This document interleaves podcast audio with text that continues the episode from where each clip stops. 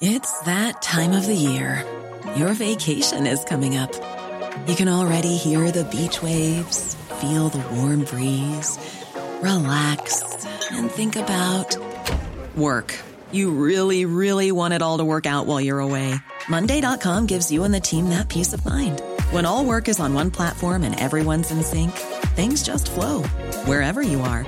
Tap the banner to go to Monday.com.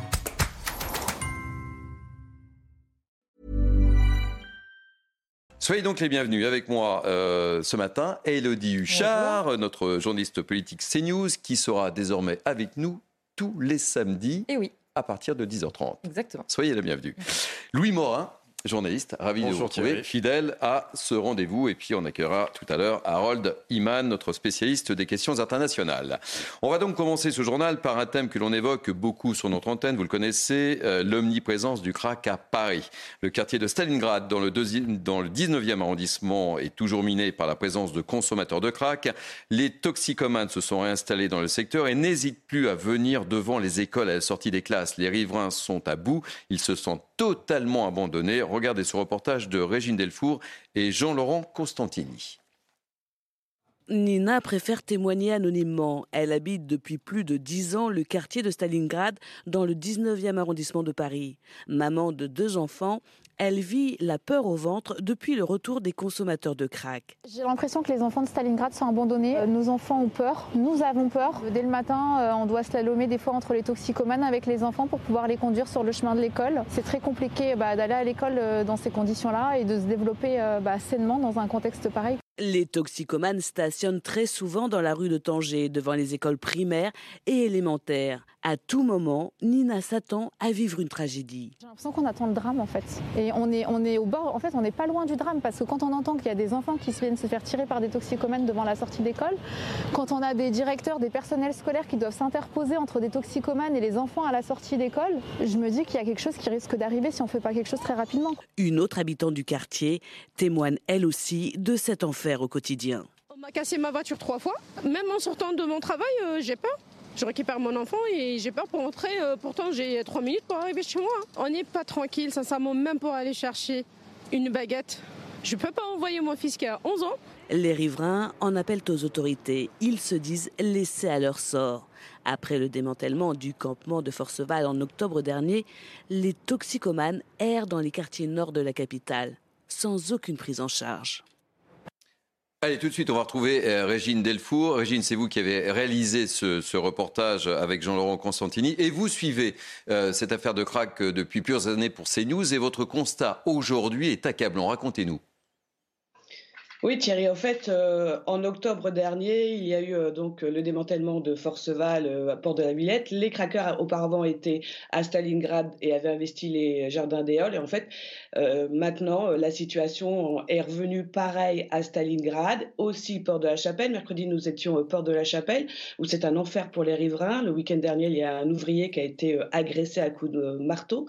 Et euh, les riverains témoignent tous hein, d'une façon anonyme. Ils ont extrêmement peur. Et puis là, maintenant, euh, à Stalingrad, bah, ce sont des parents d'élèves qui s'inquiètent euh, pour euh, leurs enfants, pour la sécurité de leurs enfants, puisque les euh, consommateurs de crack sont devant les écoles, ils n'hésitent plus à, stationner, ils ont même parfois ils, essayent d'attraper un enfant, donc c'est extrêmement dangereux. Alors ces riverains nous disent que il, faut en fait prendre en charge ces, euh, consommateurs de crack et puis, euh, et puis essayer de régler le problème parce que pour eux c'est un enfer au quotidien. Merci euh, beaucoup, Régine. On vous retrouvera dans la partie 3 de Billy News Weekend, puisque ce sera l'un des thèmes de nos débats. Je me tourne vers mes, invités.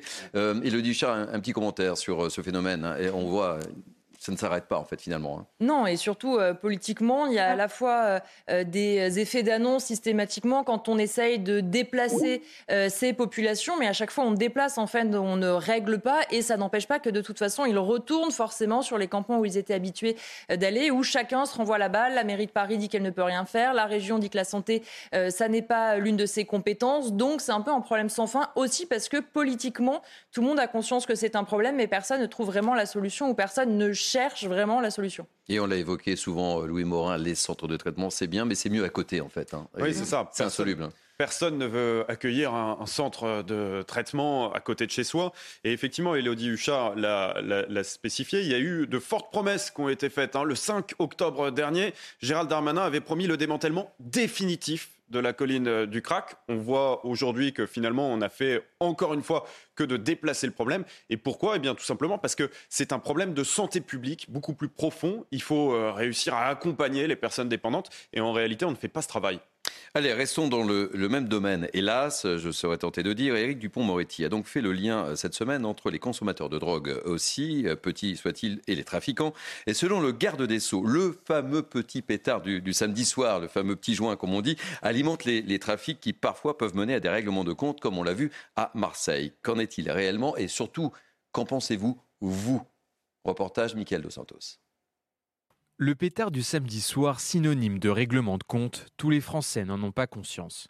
Souvent, il s'agit d'une question de génération. Fumer par exemple en soirée ou quoi, je pense pas que ça génère un, plus gros trafic. Il faut bien des pourvoyeurs hein, pour qu'il y ait des consommateurs. Et ça va pas vraiment créer de, très très gros trafic. Euh, les petites rivières finissent par faire des gros ruisseaux et des gros ruisseaux euh, pollués. Pourtant, la consommation d'un joint de cannabis, même une fois par semaine, enrichit bel et bien les dealers des trafics de drogue aux lourdes conséquences. Ça permet de faire vivre ces trafics qui aujourd'hui, on peut le voir notamment sur Marseille, euh, provoquent la mort de, dizaines de jeunes qui rentrent dans ces trafics. Les habitants de ces cités qui, eux, veulent vivre normalement, qui, eux, veulent aller travailler le matin, qui veulent se coucher pas trop tard le soir, parce qu'à euh, condition qu'il n'y ait pas de bruit en bas de leur cité. Mais ça, c'est devenu totalement impossible. Pour ce syndicat de police, la fin du pétard du samedi soir passe par la prévention auprès des plus jeunes dans les écoles et les collèges. La légalisation du cannabis, elle, est à exclure. Ça a été expérimenté dans pas mal de pays dans le monde et si c'était une solution miracle, je crois vraiment qu'on l'aurait déjà mise en place en France. Selon un rapport de 2021 de l'Observatoire français des drogues et des tendances addictives, environ un Français sur dix a consommé du cannabis au moins une fois dans l'année. Allez, on ouvre une large page politique et je vais avoir besoin de votre éclairage, ma chère Elodie Huchard. Et, avec cette question, si on faisait le match de 2017, cette question que je vous pose ce matin, et si les Français devaient retourner aux urnes aujourd'hui, un récent euh, sondage IFOP pour le Figaro Magazine et Sud Radio révèle que si tel était le cas, le grand gagnant serait une grande gagnante. Son nom, Marine Le Pen. Explication, Elisa Lukavski, et on décrypte après à la question. Si dimanche prochain devait se dérouler le premier tour de l'élection présidentielle, pour lequel des candidats suivants y aurait-il le plus de chances que vous votiez? 31% des sondés se prononcent en faveur euh, de Marine Le Pen. Pour info, ils étaient 23,5% à avoir voté pour elle lors du premier tour de la présidentielle. Emmanuel Macron, il arrive en deuxième position. 25% des interrogés euh, voteraient aujourd'hui pour lui contre 27,8% le 10 avril 2022. Il serait donc quand même qualifié pour le deuxième tour. On vient de voir hein, ce que les résultats euh, donneraient avec, parmi les choix proposés, les candidats qui se sont présentés à l'élection présidentielle. Mais la question, elle a aussi été posée avec d'autres candidats potentiel hein, à la place d'Emmanuel Macron. Et ce qui ressort, eh bien, c'est que peu importe. L'alternative qu'il y a en face de Marine Le Pen, c'est la candidate du Front National qui est devant. Euh, face à Marine Le Pen, Édouard Philippe recueillerait 26% de votes des sondés. C'est la figure alternante qui s'en sort le mieux, car derrière, Bruno Le Maire ne convainc que 18% des interrogés, Gérald Darmanin seulement 11% et François Bayrou 9% si l'élection euh, avait lieu aujourd'hui. Ces trois derniers candidats ne seraient d'ailleurs même pas au second tour, puisque c'est Jean-Luc Mélenchon qui arriverait en deuxième position.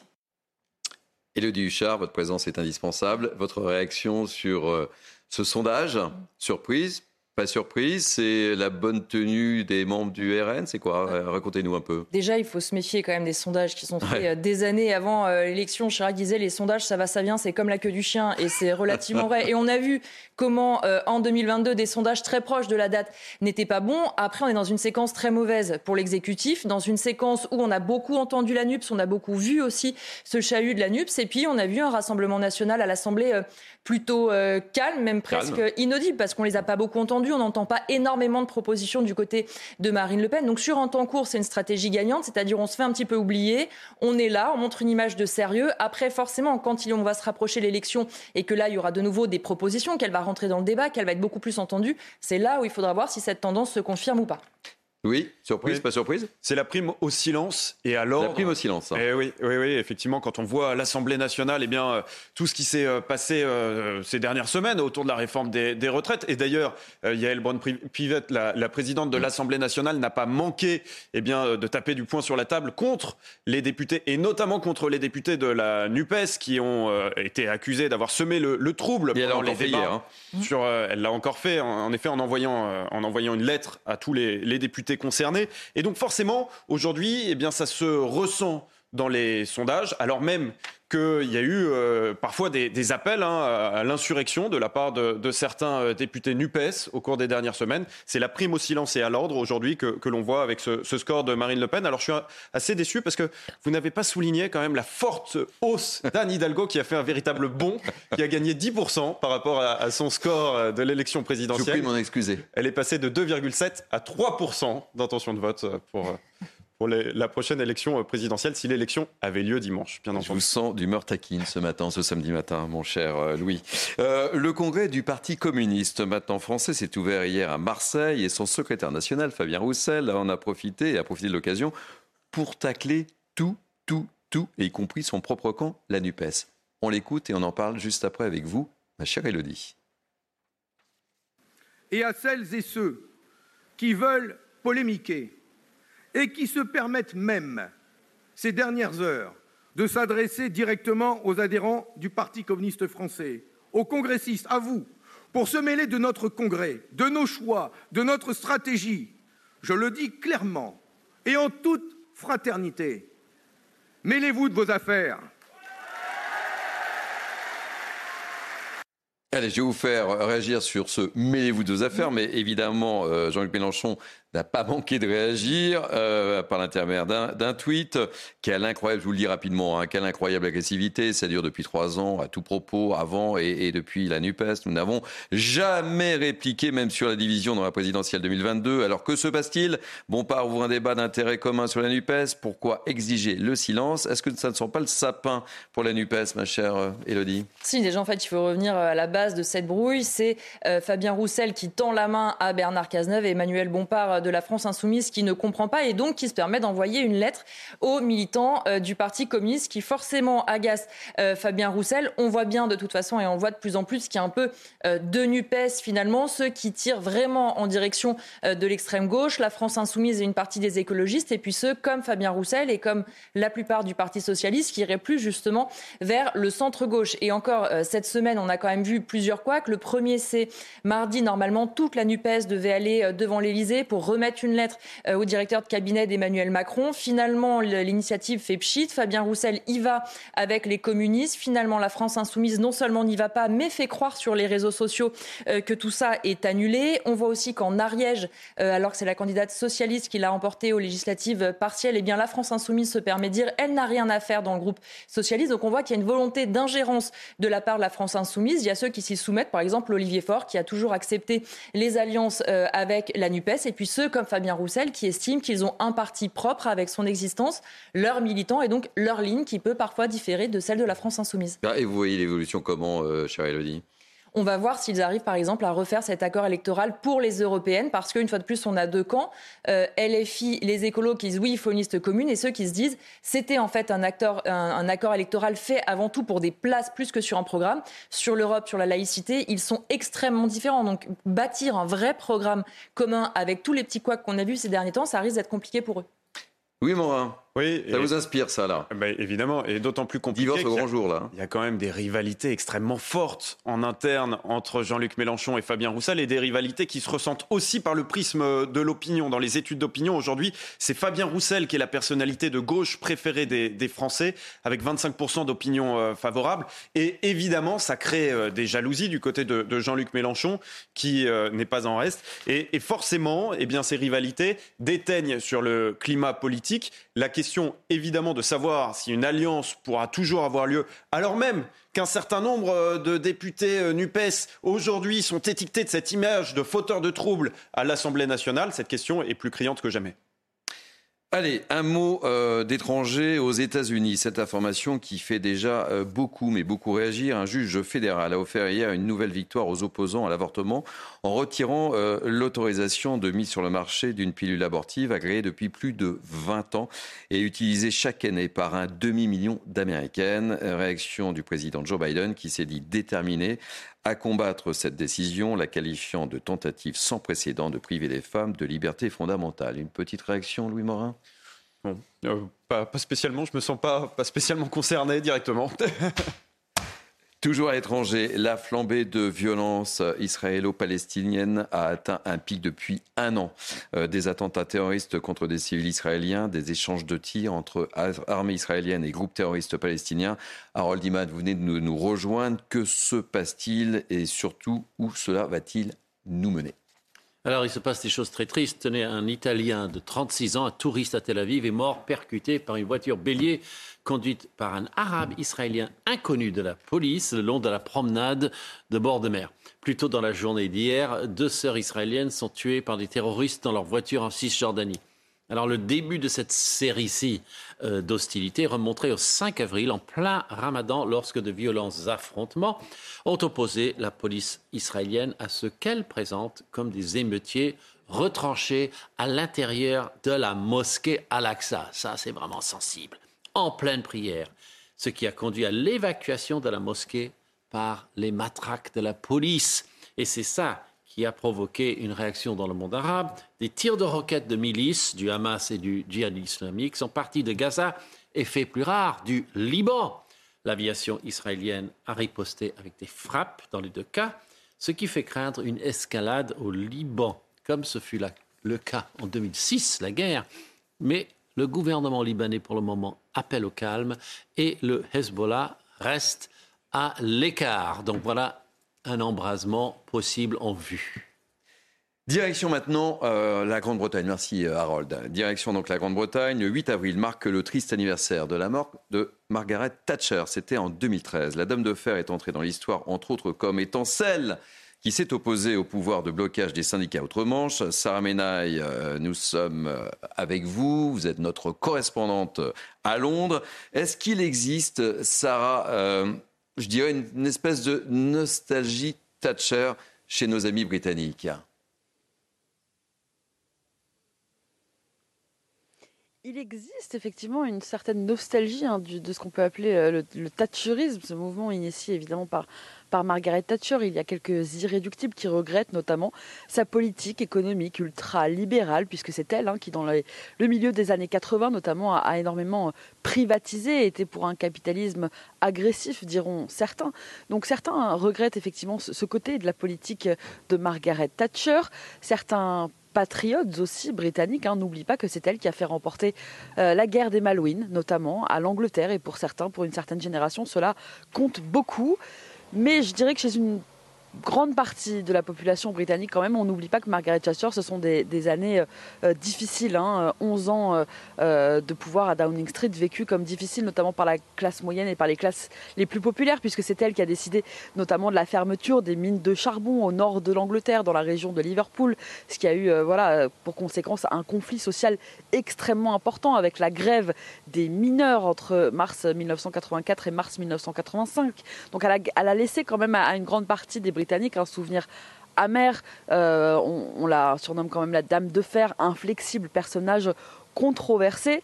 Euh, certains avaient même il y a dix ans, hein, dans, dans, le nord de l'Angleterre, en Irlande du Nord, mais aussi même ici à Londres, dans certains quartiers, avaient célébré euh, sa mort. Donc c'est vraiment un personnage qui divise beaucoup ici en Grande-Bretagne, même s'il existe, oui, une certaine frange de la population qui est euh, assez nostalgique aussi des années Thatcher et de ces années 80 où effectivement elle a privatisé en masse et elle a, elle a vraiment milité pour une économie euh, ultra-libérale et certains regrettent un petit peu ça aujourd'hui, 40 ans après euh, sa prise de pouvoir finalement.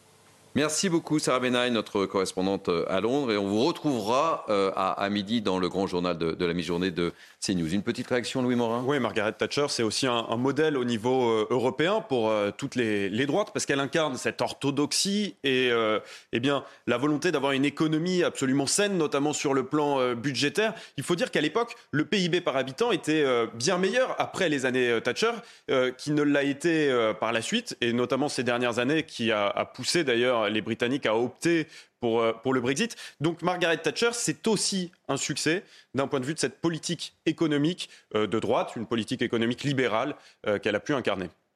Allez, nous sommes à Pâques et à Pâques, on parle évidemment de chocolat. Et je vais vous parler de cette initiative surprenante, mais ô combien positive, à Clermont-Dessous. C'est dans le Lot-et-Garonne. Les gendarmes récompensent les bons conducteurs en leur offrant des amendes. Oui, mais vous allez comprendre quels sont les types d'amende. Reportage Mathilde Couvillier-Flornois. Un sachet, un sachet d'amende. d'amende.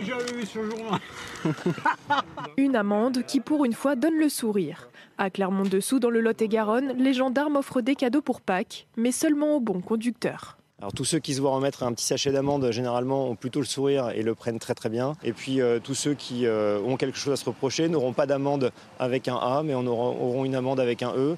Un geste cocasse, apprécié des Clermontois. C'est original, voilà, c'est ça. Après, euh, si on se comporte bien, on, est, félicité. Après, voilà. c'est sympa, au moins ils, voient, quand même, ils, regardent quand même euh, les papiers et tout ça. Ça sera pour nous. Ah oui, pour nous, puisque nous n'avons pas les petits-enfants ici. bon. Alors, amende en papier ou en chocolat, l'opération permet avant tout de sensibiliser les automobilistes. Ce contrôle et la, façon dont on le mène va nous permettre d'avoir une plus grande caisse de résonance. Et effectivement, c'est vraiment un week-end sur lequel on va avoir pas mal de chassés croisés, des routes qui seront bien chargées et on veut que tout le monde euh, arrive entier euh, à la bonne destination. L'opération contrôle et amende en chocolat aura lieu tout au long du week-end. Allez, on va terminer par du sport, par du football en Ligue 1. Très belle victoire de Lens hier soir face à Strasbourg, 2 buts à 1. Lens qui revient à 3 points. Oui, 3 points du PSG. Et puis euh, le, le, PSG, là on va voir le but, ou un des buts. Paf, but. Magnifique.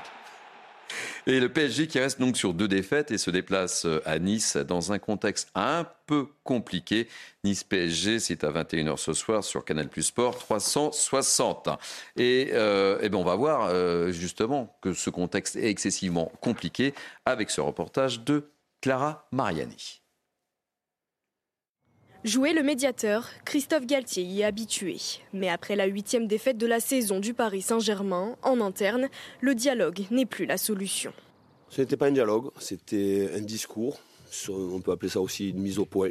Ensuite, euh, j'ai rencontré quelques joueurs en tête à tête pour euh, hmm, préciser les choses. Coach, joueur et même président, tous sont désormais appelés à prendre leurs responsabilités. Nasser El Ralaifi aussi est allé ce matin de son message pour ses joueurs et son entraîneur. C'était un discours assez clair, assez précis, qui était, euh, qui était fait pour tout le monde. Si la prolongation de Christophe Galtier semble écartée, les deux prochains matchs contre Nice puis Lens seront décisifs pour sa propre fin de saison et celle des Parisiens. On réagit de suite pour montrer un tout autre visage et un visage qui était beaucoup plus euh, intéressant il y a quelques semaines. Il reste 9 matchs pour décrocher un 11e titre de champion de France et sauver une saison d'ores et déjà ratée. Bon, Elodie et Louis, je ne vais pas vous faire réagir ou vous faire un pronostic sur le match du PSG. En bon fan de foot, je, m'abstiendrai. C'est ça. Elodie Pareil. Pareil, ok. Et alors, je vais vous parler quand même de l'équipe de France euh, féminine. Hein, quand même, euh, ce sont plutôt des débuts en fanfare pour le sélectionneur Hervé Renard. Victoire 5 buts à 2 face à la Colombie. Voilà, c'est la fin de ce premier journal de Midi News Weekend. Euh, on se retrouve tout à l'heure, tous les deux? Tout à l'heure Midi hein, tous les trois 12h, 13h ah Oui, pour vous. Midi 13h. Ensuite, Midi News, c'est jusqu'à 14h quand même. Hein. Euh, tout de suite, place aux belles figures de l'histoire avec euh, Émeric Pourbet. Et je vous dis à tout à l'heure. À tout à l'heure aussi, Harold. Ravi donc de vous retrouver pour cette partie 2 et cette partie 3 de Midi News Weekend avec moi, Naïma Fadel, essayiste. Ravi de vous retrouver en ce samedi. De même. Euh, bonjour Thierry. Kevin Bossuet. Bonjour Thierry. Toujours professeur d'histoire. Toujours. Louis Morin, journaliste. Rebonjour Partie 2. Hein. Partie 2. Élodie Huchard. Partie 2 aussi. Aussi. Ravi de vous retrouver. On va commencer donc ce journal euh, par ce phénomène euh, du crack dont je vous parlais dans, les titres. Le quartier de Stalingrad, euh, dans le 19e arrondissement de Paris, est toujours miné par la présence de consommateurs de crack. les toxicomanes se sont réinstallés dans le secteur et n'hésitent pas, et n'hésitent plus surtout à venir devant les écoles à la sortie des classes. Les riverains sont à bout. Regardez ce reportage de Régine Delfour et de Jean-Laurent Constantini. Nina préfère témoigner anonymement. Elle habite depuis plus de dix ans le quartier de Stalingrad dans le 19e arrondissement de Paris. Maman de deux enfants, elle vit la peur au ventre depuis le retour des consommateurs de crack. J'ai l'impression que les enfants de Stalingrad sont abandonnés. Euh, nos enfants ont peur, nous avons peur. Dès le matin, euh, on doit slalomer des fois entre les toxicomanes avec les enfants pour pouvoir les conduire sur le chemin de l'école. C'est très compliqué bah, d'aller à l'école euh, dans ces conditions-là et de se développer bah, sainement dans un contexte pareil. Les toxicomanes stationnent très souvent dans la rue de Tanger, devant les écoles primaires et élémentaires. À tout moment, Nina s'attend à vivre une tragédie. J'ai l'impression qu'on attend le drame en fait. Et on est, on est au bord, en fait, on n'est pas loin du drame parce que quand on entend qu'il y a des enfants qui viennent se faire tirer par des toxicomanes devant la sortie d'école, quand on a des directeurs, des personnels scolaires qui doivent s'interposer entre des toxicomanes et les enfants à la sortie d'école, je me dis qu'il y a quelque chose qui risque d'arriver si on ne fait pas quelque chose très rapidement. Une autre habitante du quartier témoigne elle aussi de cet enfer au quotidien. On m'a cassé ma voiture trois fois. Même en sortant de mon travail, euh, j'ai peur. Je récupère mon enfant et j'ai peur pour rentrer. Euh, pourtant, j'ai trois minutes pour arriver chez moi. On n'est pas tranquille, sincèrement, même pour aller chercher une baguette. Je ne peux pas envoyer mon fils qui a 11 ans. Les riverains en appellent aux autorités. Ils se disent laissés à leur sort. Après le démantèlement du campement de Forceval en octobre dernier, les toxicomanes errent dans les quartiers nord de la capitale, sans aucune prise en charge. Naïm Fadel, il y avait longtemps qu'on n'avait pas parlé euh, du crack à, Paris et ce reportage de Régine Delfour qui suit ce dossier depuis de nombreuses années pour, euh, pour CNews, on le voit, euh, ça ne s'arrête pas en fait. Hein. On déporte à chaque fois les problèmes. On l'évoquait avec Élodie Huchard et, Louis Morin dans la première partie de Midi News. On n'arrive pas à trouver de solution. Hein. Oui, c'est une histoire euh, sans fin, mais est-ce qu'on réellement veut s'y atteler Et ceci en responsabilité? Cette histoire, enfin, ce sujet du crack, c'est un sujet qui concerne la mairie de Paris, qui concerne l'État via le préfet de Paris et qui concerne aussi la région sur la question de la santé. On est devant un problème non seulement de sécurité, donc on abandonne ses habitants, et puis on c'est un problème aussi de santé publique, et aussi un problème, il faut le dire, d'illégalité de, de certaines personnes qui sont dans notre pays, puisqu'on sait très bien que que le trafic de crack, c'est notamment euh, des, personnes euh, d'Afrique de l'Ouest et qui sont dans une situation irrégulière en France. Donc on a aussi cette problématique de pouvoir expulser. Donc on voit bien qu'aujourd'hui, il est temps, peut-être avant qu'il n'y ait un drame, que l'ensemble des personnes concernées, c'est-à-dire la mairie de Paris, l'État via le préfet et la région Île-de-France, enfin s'assiedent euh, s'assied mmh, ensemble et, et puisse enfin euh, s'atteler à ce problème parce qu'aujourd'hui, encore une fois, on laisse des populations, des habitants qui sont aujourd'hui dans l'insécurité et dans une situation de danger. Kevin euh, Bossuet. Oui, le droit à la sécurité, le droit à la tranquillité sont deux droits fondamentaux et ceux qui habitent dans ces quartiers ne peuvent plus en bénéficier. C'est une horreur permanente, c'est un stress permanent. Écoutez cette maman qui a peur d'amener ses enfants à l'école. Moi, je prends la ligne 7 du métro. Je vois des gens craquer, qui font la manche, parfois de manière agressive, avec, ils ont développé des maladies mentales et ils terrorisent tout le monde. Je ne suis pas là en train de criminaliser ces gens qui sont aussi victimes de la consommation de crack. Je suis simplement en train de dire qu'à un moment donné, il faut agir.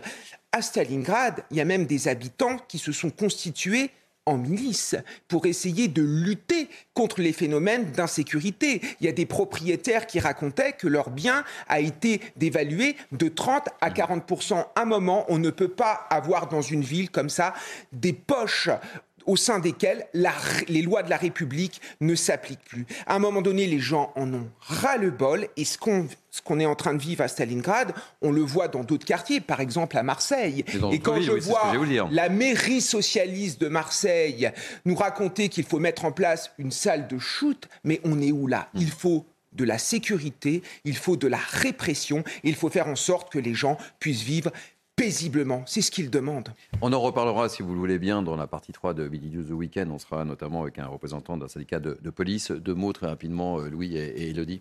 Quelle image pour euh, la ville de Paris à à peine plus d'un an des Jeux Olympiques de 2024 C'est évidemment la question qu'on peut se poser. Mais surtout, quelle solution est-ce qu'on va mettre en œuvre pour que ça change d'ici un an. Parce que j'ai l'impression qu'on aborde les mêmes thèmes, je vous pose les mêmes questions et en fait, on n'a jamais de solution. Hein. Ça se renouvelle, on a l'impression d'un jour sans fin. Systématiquement, on a de nouvelles promesses. Les dernières en date euh, datent du mois d'octobre. Le 5 octobre dernier, Gérald Darmanin nous a promis que ce serait euh, eh bien, la dissolution définitive des campements de, de crack à Paris. Et puis, on s'aperçoit que quelques mois plus tard, eh bien, la situation est redevenue euh, comme avant, avec à peu près 300 individus. C'est quand même colossal, c'est énorme, 300 mm. personnes, parce que c'est 300 personnes qui consomment du crack de manière extrêmement euh, régulière, pour ne pas dire quotidienne, et qu'il va falloir prendre en charge dans des infrastructures spécialisées. Et c'est là, en fait, tout le problème. C'est-à-dire que, évidemment, il y a, y a de la répression qui est mise en œuvre, mais la réalité, c'est qu'il faut avoir des places dans des hôpitaux psychiatriques pour 300 individus.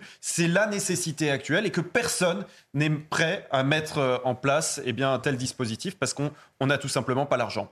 Elodie, un mot, un dernier mot sur le sujet? Oui, mais ce que disait effectivement Louis, il un an des JO, euh, quelle solution on peut euh, trouver? Ben, En fait, si on regarde ce qui s'est passé les derniers mois, les dernières années, on est tenté de dire aucune parce que finalement, la seule solution qui est toujours trouvée, c'est celle de déplacer euh, ces personnes d'un point à un autre. Ça n'empêche pas d'ailleurs qu'elles reviennent au point A mmh. en général. Et puis effectivement, il y a ce problème de santé publique où tout le monde se renvoie la patate chaude, mais c'est pas moi de le faire, c'est un tel, c'est un tel, etc. Et effectivement, pour soigner euh, ces personnes-là, déjà, elles n'ont pas forcément la volonté de se faire soigner loin de là, et avec une agressivité qui forcément terrorise les habitants, puisqu'on est face à des personnes qu'on ne peut pas raisonner euh, comme on raisonnerait quelqu'un qui est agressif, mais qui a toute sa tête, si j'ose expression.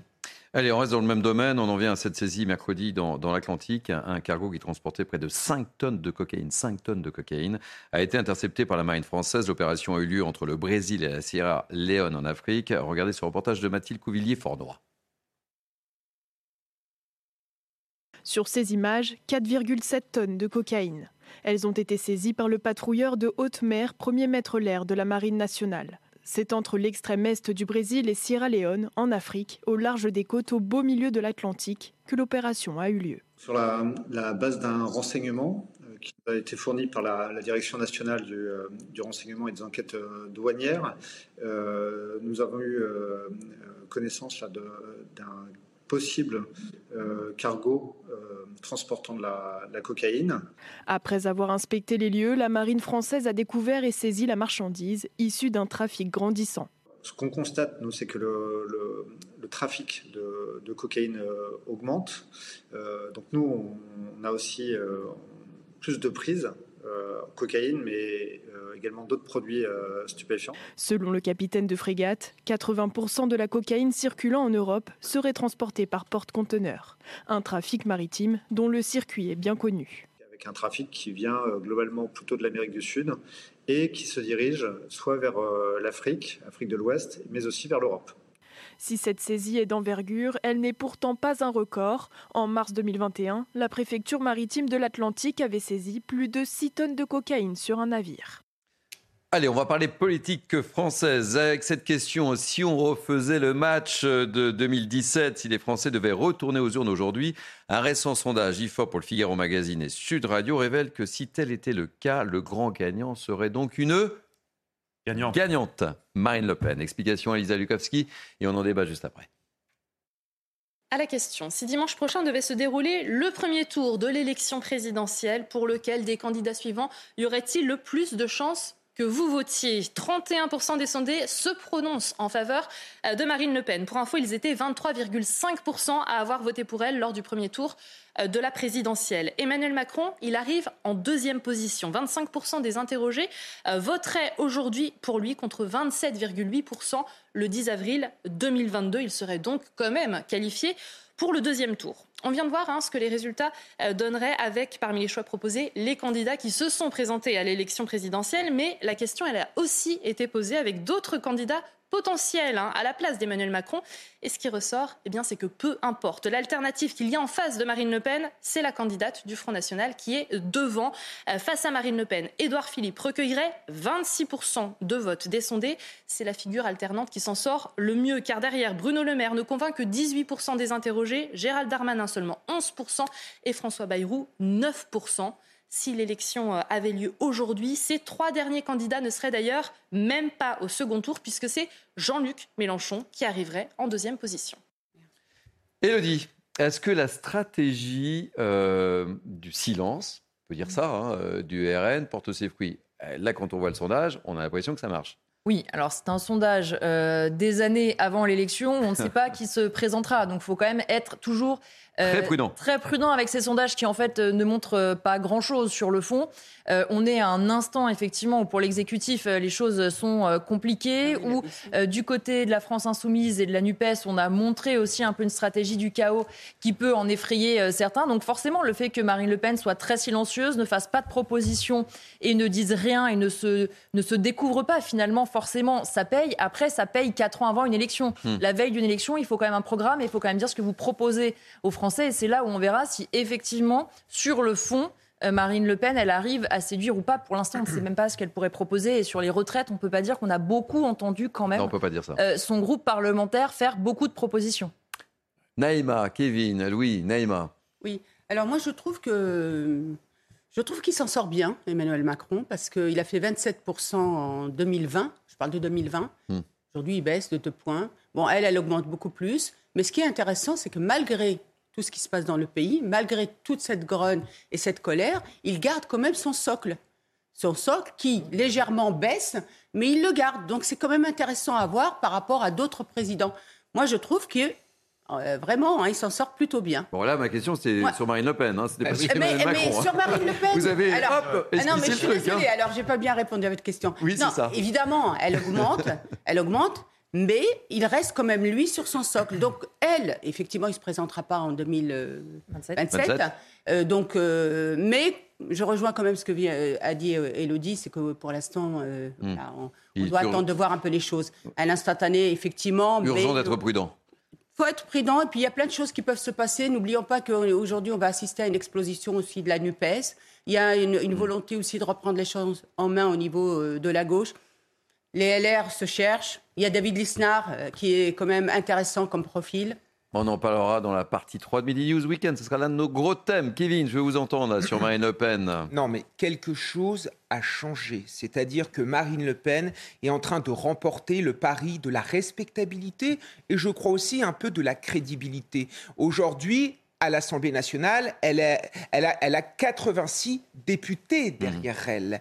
Euh, pendant euh, les débats parlementaires, ces députés se sont bien comportés. Même ceux qui appartiennent à l'opposition politique respectent de plus en plus, par exemple, quelqu'un comme Sébastien euh, Chenu. En outre, elle a montré depuis le début qu'elle connaissait la vie quotidienne des Français. Très tôt, au début de la campagne présidentielle, elle a parlé de la problématique du pouvoir d'achat.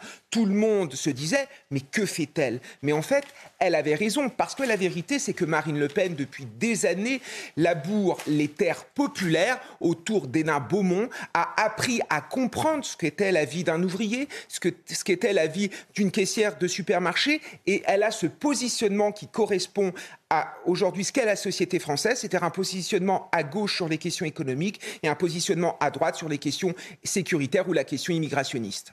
Très rapidement, euh, Louis. Oui, sur Marine Le Pen, c'est assez euh, intéressant en effet de, de constater aujourd'hui eh bien, les scores qu'elle ferait si l'élection avait mm. lieu dimanche. Parce qu'il faut le rappeler, hein, comme l'a dit Elodie euh, Huchard, mm. tout va changer. Une élection euh, présidentielle, une campagne sur une élection présidentielle, ça bouleverse absolument. Et là, c'est l'instant T. Là, hein. C'est à l'instant T. Et puis surtout, actuellement, euh, comme elle se tait, il n'y a pas tellement de diabolisation mm. autour du RN. Dès qu'on est dans une campagne à la présidentielle, vous pouvez être sûr que tout le monde sera amené à commenter sur les plateaux de télé, sur les plateaux de radio. Et tout le monde sera amené à reparticiper à cette diabolisation qui va la faire chuter mécaniquement. C'est comme ça que ça se produit. Et puis, il y a autre chose aussi, c'est que lorsqu'on est en campagne présidentielle, il faut faire face aux guerres internes et à la concurrence. Marine Le Pen, elle n'est pas toute seule aujourd'hui à occuper un créneau, de, sur, euh, créneau politique. Mm. À la droite de la droite, il y a Éric Zemmour qui est là, et puis il y a la nièce de Marine Le Pen, Marion euh, Maréchal, qui pourrait avoir des ambitions euh, sur la prochaine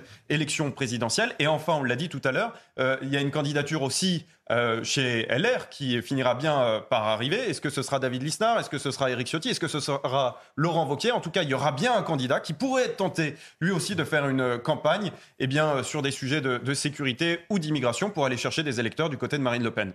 Allez, notre ami Harold Iman, spécialiste des questions étrangères, nous a rejoint sur ce plateau. Soyez le bienvenu, euh, Harold. La visite du président de la République en Chine est, terminée. Emmanuel Macron a tenté d'impliquer euh, Xi Jinping dans des négociations avec la Russie pour arrêter la guerre, mais un autre foyer de tension extrême est apparu entre la Chine et Taïwan, et la tension est extrême ce matin, mon cher Harold. Tout à fait. Emmanuel Macron et Xi Jinping ont pris le thé hier à Canton, mais il y avait une tempête ailleurs et pas dans, le pot de thé. Si c'était rendu à euh, Moscou chez Poutine en mars, et donc il a promis de téléphoner à Volodymyr Zelensky au moment qu'il choisira, c'est assez vague. Au même moment, la marine chinoise a encerclé l'île de Taïwan entièrement, euh, frôlant ou empiétant sur son territoire maritime.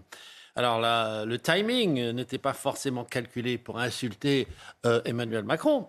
C'est surtout que Xi Jinping ne supporte pas que la présidente de Taïwan, qui est élue, elle, euh, soit allée aux États-Unis où les parlementaires l'ont reçu en grande pompe et lui ont promis une aide financière supplémentaire, dont militaire. Alors chacun comprendra que l'Ukraine et Taïwan sont des dossiers qui se ressemblent. Et donc, mm. Xi Jinping prend ses aises, n'en déplaise aux Européens. Eh ben Merci pour ces précisions. Et la tension est extrême quand même entre les, entre les deux pays ce matin. Aux États-Unis, cette information qui fait déjà beaucoup réagir. Un juge fédéral a offert hier une nouvelle victoire aux opposants à l'avortement en retirant l'autorisation de, mise sur le marché d'une pilule abortive agréée depuis plus de 20 ans et utilisée chaque année par un demi-million d'Américaines. Un demi-million d'Américaines.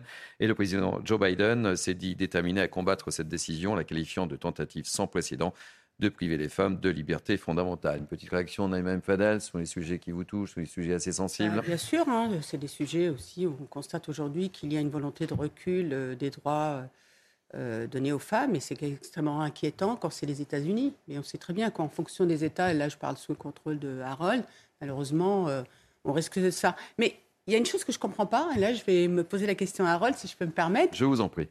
C'est inscrit dans la Constitution, il me semble. Par exemple, l'IVG est inscrit. Non. Mais... Non, c'est la Cour suprême qui a euh, protégé le droit, enfin, qui a interdit l'interdiction d'avoir une IVG dans les conditions euh, de l'année 1970 ou 71 par là. Et depuis, ils ont changé ça. Ils ont dit oui, il y a des conditions dans lesquelles on peut l'interdire. Et donc, euh, une quinzaine d'États ont tout de suite interdit. D'accord, donc les États continuent à faire ce qu'ils veulent. Euh, depuis que la Cour suprême leur a donné le feu vert. Donc, dans le Massachusetts et à New York et en Californie, ça sera toujours permis, mais dans l'Alabama, ou non. En tous les cas, cette décision fait beaucoup réagir, on le comprend. Direction la Grande-Bretagne maintenant. Euh, ce 8 avril marque euh, le triste anniversaire de la mort de Margaret Thatcher. C'était en 2013. La Dame de Fer est entrée dans l'histoire, entre autres, comme vous le savez, euh, comme étant celle qui s'est opposée au pouvoir de blocage des syndicats outre-Manche. Et on va retrouver Sarah Menaille, qui est notre correspondante à Londres. Soyez la bienvenue à nouveau, Sarah Menaille. 40 ans plus tard, qu'est-ce qui a changé chez nos amis britanniques, hein, qui sont aussi dans la rue également? Également, les Britanniques sont dans la rue, un peu comme les Français, bon, à moindre, à moindre mesure, mais 40 ans après l'élection hein, de, Margaret Thatcher, qui avait été élue donc première ministre, la première femme première ministre euh, ici au Royaume-Uni en 1979, et eh bien les Britanniques sont de retour dans la rue.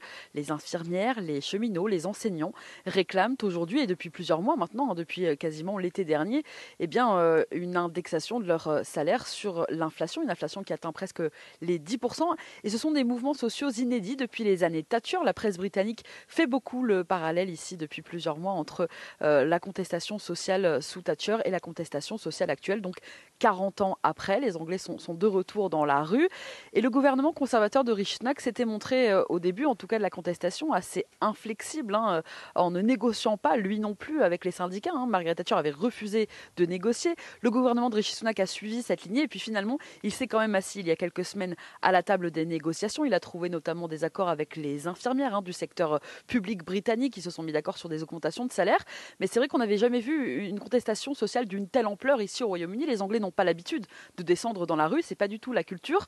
Entre les années Thatcher, donc les années 80 et aujourd'hui, en 2023, la contestation sous euh, Rishi Sunak, il n'y avait eu qu'un seul épisode finalement de grosse contestation. C'était en, 2003, au moment du déclenchement euh, de l'invasion de, l'Irak, lorsque le Premier ministre euh, du Parti travailliste, hein, Tony Blair, avait choisi de suivre les États-Unis et de les soutenir dans cette invasion irakienne. C'était le seul épisode vraiment de contestation sociale depuis les années Thatcher. Un million de Britanniques étaient descendus dans la rue contre cette guerre, mais depuis, c'était resté très calme, très silencieux. Les Anglais n'ont pas l'habitude vraiment de manifester. Et là, eh bien, en 2023, ils sont de retour et c'est vrai qu'on compare beaucoup la situation actuelle avec euh, effectivement les, les années Thatcher, les années 80, donc 40 ans après, et puis surtout 10 ans après sa mort. Merci mille fois, Sarah Menaille. Je rappelle que vous êtes nos correspondante à Londres. Un petit tour de table, peut-être Une petite réaction, euh, Morin Et Sarah Menaille a, raison de faire effectivement cette comparaison euh, avec euh, aujourd'hui, parce que on voit bien, par exemple, euh, l'inflation qui est absolument considérable également au, Royaume-Uni. Et à l'époque, Margaret Thatcher avait réussi à lutter contre cette inflation en rehaussant les taux d'intérêt avec une politique eh bien, où elle a réussi à attirer également des capitaux étrangers pour l'économie euh, du Royaume-Uni. Euh, aujourd'hui, le Royaume-Uni aurait bien besoin également d'assainir sa situation euh, économique sur laquelle il y a eu beaucoup de laisser-aller au cours des dernières années. Il ne faut pas oublier qu'elle a eu une politique extrêmement dure en direction des classes ouvrières et qu'elle est elle était, enfin, était connue pour être peu en, empathie, notamment euh, face aux, grèves qu'il y a eu, face aussi à la détresse euh, sociale. Donc effectivement, euh, je pense qu'il faut nuancer par rapport à, au fait de l'encenser Margaret Thatcher. Allez, nous sommes en, pleine période de Pâques et qui dit Pâques dit chocolat. on va évoquer notamment cette initiative surprenante mais positive, vous allez le voir, hein, à, Clermont-Dessous dans le Lot-et-Garonne. Un très joli département. Euh, les gendarmes récompensent les bons conducteurs en leur offrant des amendes. Vous allez comprendre, des amendes, des amendes, mais pas n'importe quelle amende. Mathilde Couvillier, Flornois. Un sachet, un sachet d'amende. Ah une amende qui, pour une fois, donne le sourire. À Clermont-Dessous, dans le Lot-et-Garonne, les gendarmes offrent des cadeaux pour Pâques, mais seulement aux bons conducteurs. Alors tous ceux qui se voient remettre un petit sachet d'amende, généralement, ont plutôt le sourire et le prennent très très bien. Et puis euh, tous ceux qui euh, ont quelque chose à se reprocher n'auront pas d'amende avec un A, mais on auront une amende avec un E. Un geste cocasse, apprécié des Clermontois. C'est original, voilà, c'est ça. Après, euh, si on se comporte bien, on, est, félicité. Après, voilà. c'est sympa, au moins ils voient, quand même, ils, regardent quand même les papiers et tout ça. Ça sera pour nous. Ah oui, pour nous, puisque nous n'a pas les petits enfants ici. bon. Alors, amende en papier ou en chocolat, l'opération permet avant tout de sensibiliser les automobilistes. Ce contrôle et la, façon dont on le mène va nous permettre d'avoir une plus grande caisse de résonance. Et effectivement, c'est vraiment un week-end sur lequel on va avoir pas mal de chassés croisés, des routes qui seront bien chargées et on veut que tout le monde euh, arrive entier euh, à la bonne destination. L'opération contrôle et amende en chocolat aura lieu tout au long du week-end. Allez, on va parler euh, sport, on va parler football en Ligue 1. Très très belle victoire euh, de Lens hier soir face à Strasbourg de Buzyn. Lens qui revient à 3 points, 3 points du PSG. Hein. Lens se rapproche du PSG. Et, le PSG qui, qui, reste sur deux défaites se déplace à Nice dans un contexte très compliqué, notamment pour euh, l'entraîneur. La victoire est impérative. Nice PSG, c'est à 21h ce soir sur Canal Plus Sport 360. Et puis du côté de l'équipe de France féminine. Début euh, en fanfare pour le sélectionneur Hervé Renard. Euh, c'est pas sur ces images, mais l'équipe de France féminine a battu la Colombie 5 buts à 2. Et puis, tout de suite, on va peut-être retrouver dans quelques instants. Oui, on voit le but des Françaises. Bam, but, très beau but. Très joli maillot aussi de l'équipe de France féminine. Hein.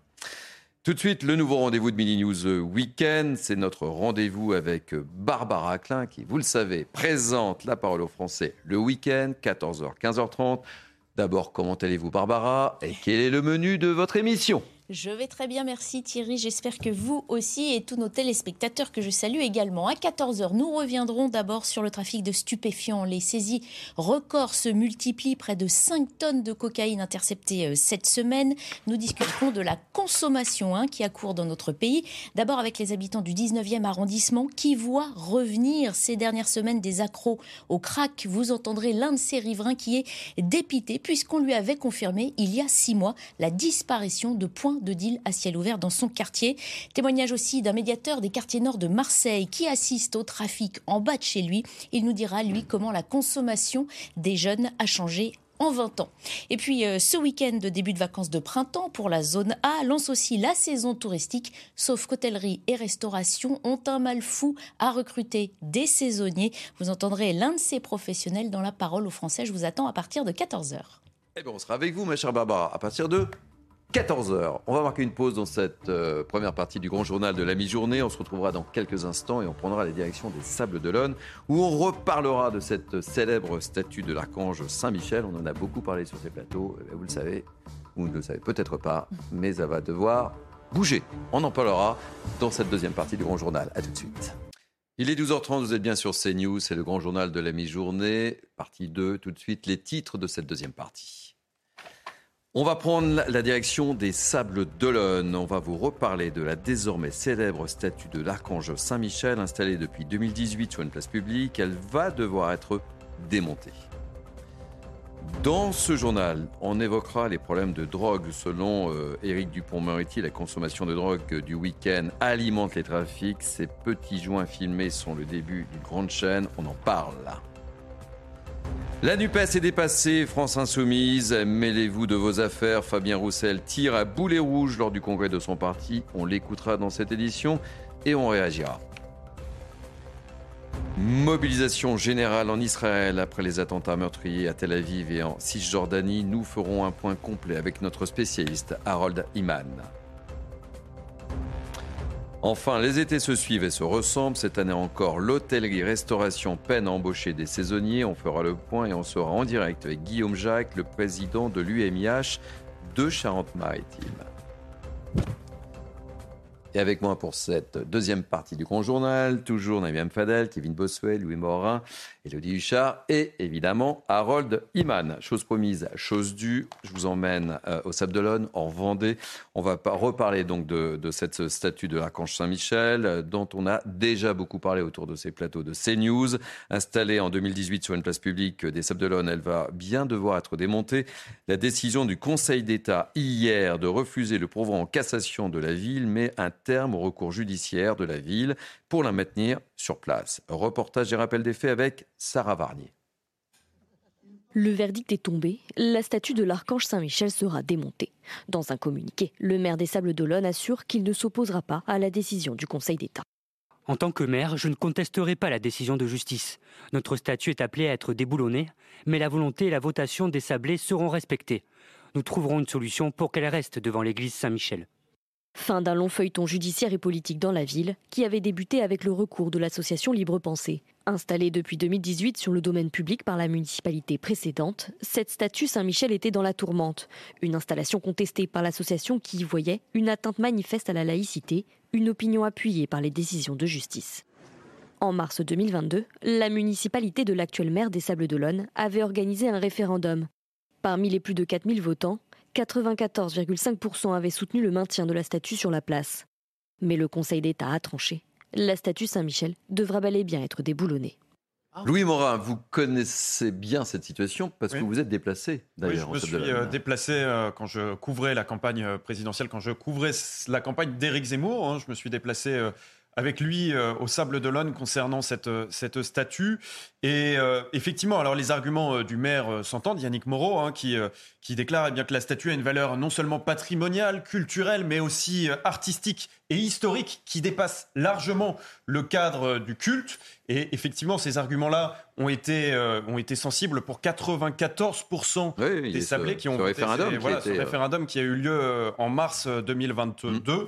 Et donc, évidemment, aujourd'hui se pose la question du respect eh bien, de cette votation. Il y a une solution. Il y a une solution, et c'est ce vers quoi d'ailleurs le maire a priori se dirige, c'est de vendre une partie de cet espace public eh bien, euh, à, au culte, euh, en, l'occurrence euh, eh bien, à l'église qui, qui se situe devant, pour que cette statue ne se situe plus dans l'espace public, mais sur un espace privatif. C'est a priori ce vers quoi Yannick Moreau se, dirige actuellement. Alors, on va pas se mentir, on va être totalement transparent. On a essayé de, joindre Yannick Moreau, qu'on avait eu évidemment sur, ce, sur ce plateau, mais qui n'a pas souhaité réagir pour le moment. Peut-être est-ce une stratégie, je ne sais pas. Naïma Mfadel. Alors, il y a une autre solution qui est encore mieux, je trouve, que de vendre c'est de céder, de rétrocéder euh, cet espace par le biais du bail amphithéotique pour un euro symbolique. C'est ce qu'on fait actuellement en général pour, euh, euh, pour les constructions de lieux de culte. On en parlera plus longuement dans la dernière partie de Mini News Weekend. Éric Dupont-Moretti, sans transition évidemment, Éric Dupont-Moretti a donc fait le lien cette semaine entre les consommateurs de drogue, aussi petits soient-ils, et les trafiquants. Et selon le garde des Sceaux, la consommation dite festive du, samedi soir alimente les plus gros trafics. On a pu le voir à Marseille, notamment en début de semaine. Qu'en pensez-vous? On vous a posé la question. C'est un reportage de Michael De Santos. Le pétard du samedi soir, synonyme de règlement de compte, tous les Français n'en ont pas conscience. Souvent, il s'agit d'une question de génération. Fumer par exemple en soirée ou quoi, je pense pas que ça génère un, plus gros trafic. Il faut bien des pourvoyeurs hein, pour qu'il y ait des consommateurs. Et ça va pas vraiment créer de, très très gros trafic. Euh, les petites rivières finissent par faire des gros ruisseaux et des gros ruisseaux euh, pollués. Pourtant, la consommation d'un joint de cannabis, même une fois par semaine, enrichit bel et bien les dealers. Des trafics de drogue aux lourdes conséquences. Ça permet de faire vivre ces trafics qui aujourd'hui, on peut le voir notamment sur Marseille, euh, provoquent la mort de, dizaines de jeunes qui rentrent dans ces trafics. Les habitants de ces cités qui, eux, veulent vivre normalement, qui, eux, veulent aller travailler le matin, qui veulent se coucher pas trop tard le soir parce qu'à euh, condition qu'il n'y ait pas de bruit en bas de leur cité. Mais ça, c'est devenu totalement impossible. Pour ce syndicat de police, la fin du pétard du samedi soir passe par la prévention auprès des plus jeunes dans les écoles et les collèges.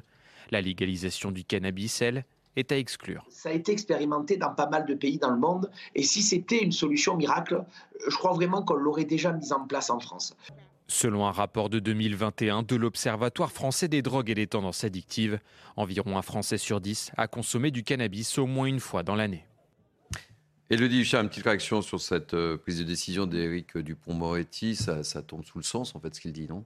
Oui, et puis c'est aussi un moyen d'arrêter de déculpabiliser ceux qui se disent euh, moi je consomme de la drogue uniquement lors de soirées, lors de mmh. fêtes, euh, pas très souvent, donc je n'y suis pour rien dans le trafic. Mmh. Pardon d'être peut-être un peu trop primaire, mais si personne ne consomme de drogue, il n'y a pas de trafic derrière. Donc euh, il a raison, le ministre de la Justice. Pour une fois en plus, il donne une image assez ferme, ce qui n'est pas toujours son cas. Et c'est aussi un moyen, comme le disait ce syndicat policier, de rappeler que pour le gouvernement, la dépénalisation du cannabis n'est pas à l'ordre du jour. On sait qu'une partie de la gauche la demande. Alors, alors du côté du gouvernement, on estime que non, ça n'est pas une solution, que la drogue euh, ne doit pas être légalisée parce que finalement, ça serait pas si grave de consommer du cannabis. Donc, pour une fois, le ministre de la Justice qui veut euh, taper du poing sur la table et qui fait une démonstration qui, en fait, euh, tombe sous le sens. Bon, bah, il va être content de vous entendre. non, mais, ce qu'il faut, pour autant souligner, et, pardon, mais ça va un petit peu contraster avec l'analyse qui, a, qui, vient d'être faite brillamment, cela dit, par Elodie Huchard. mais Louis, Elodie, Elodie, Louis. Un, terrible, c'est un terrible aveu d'échec.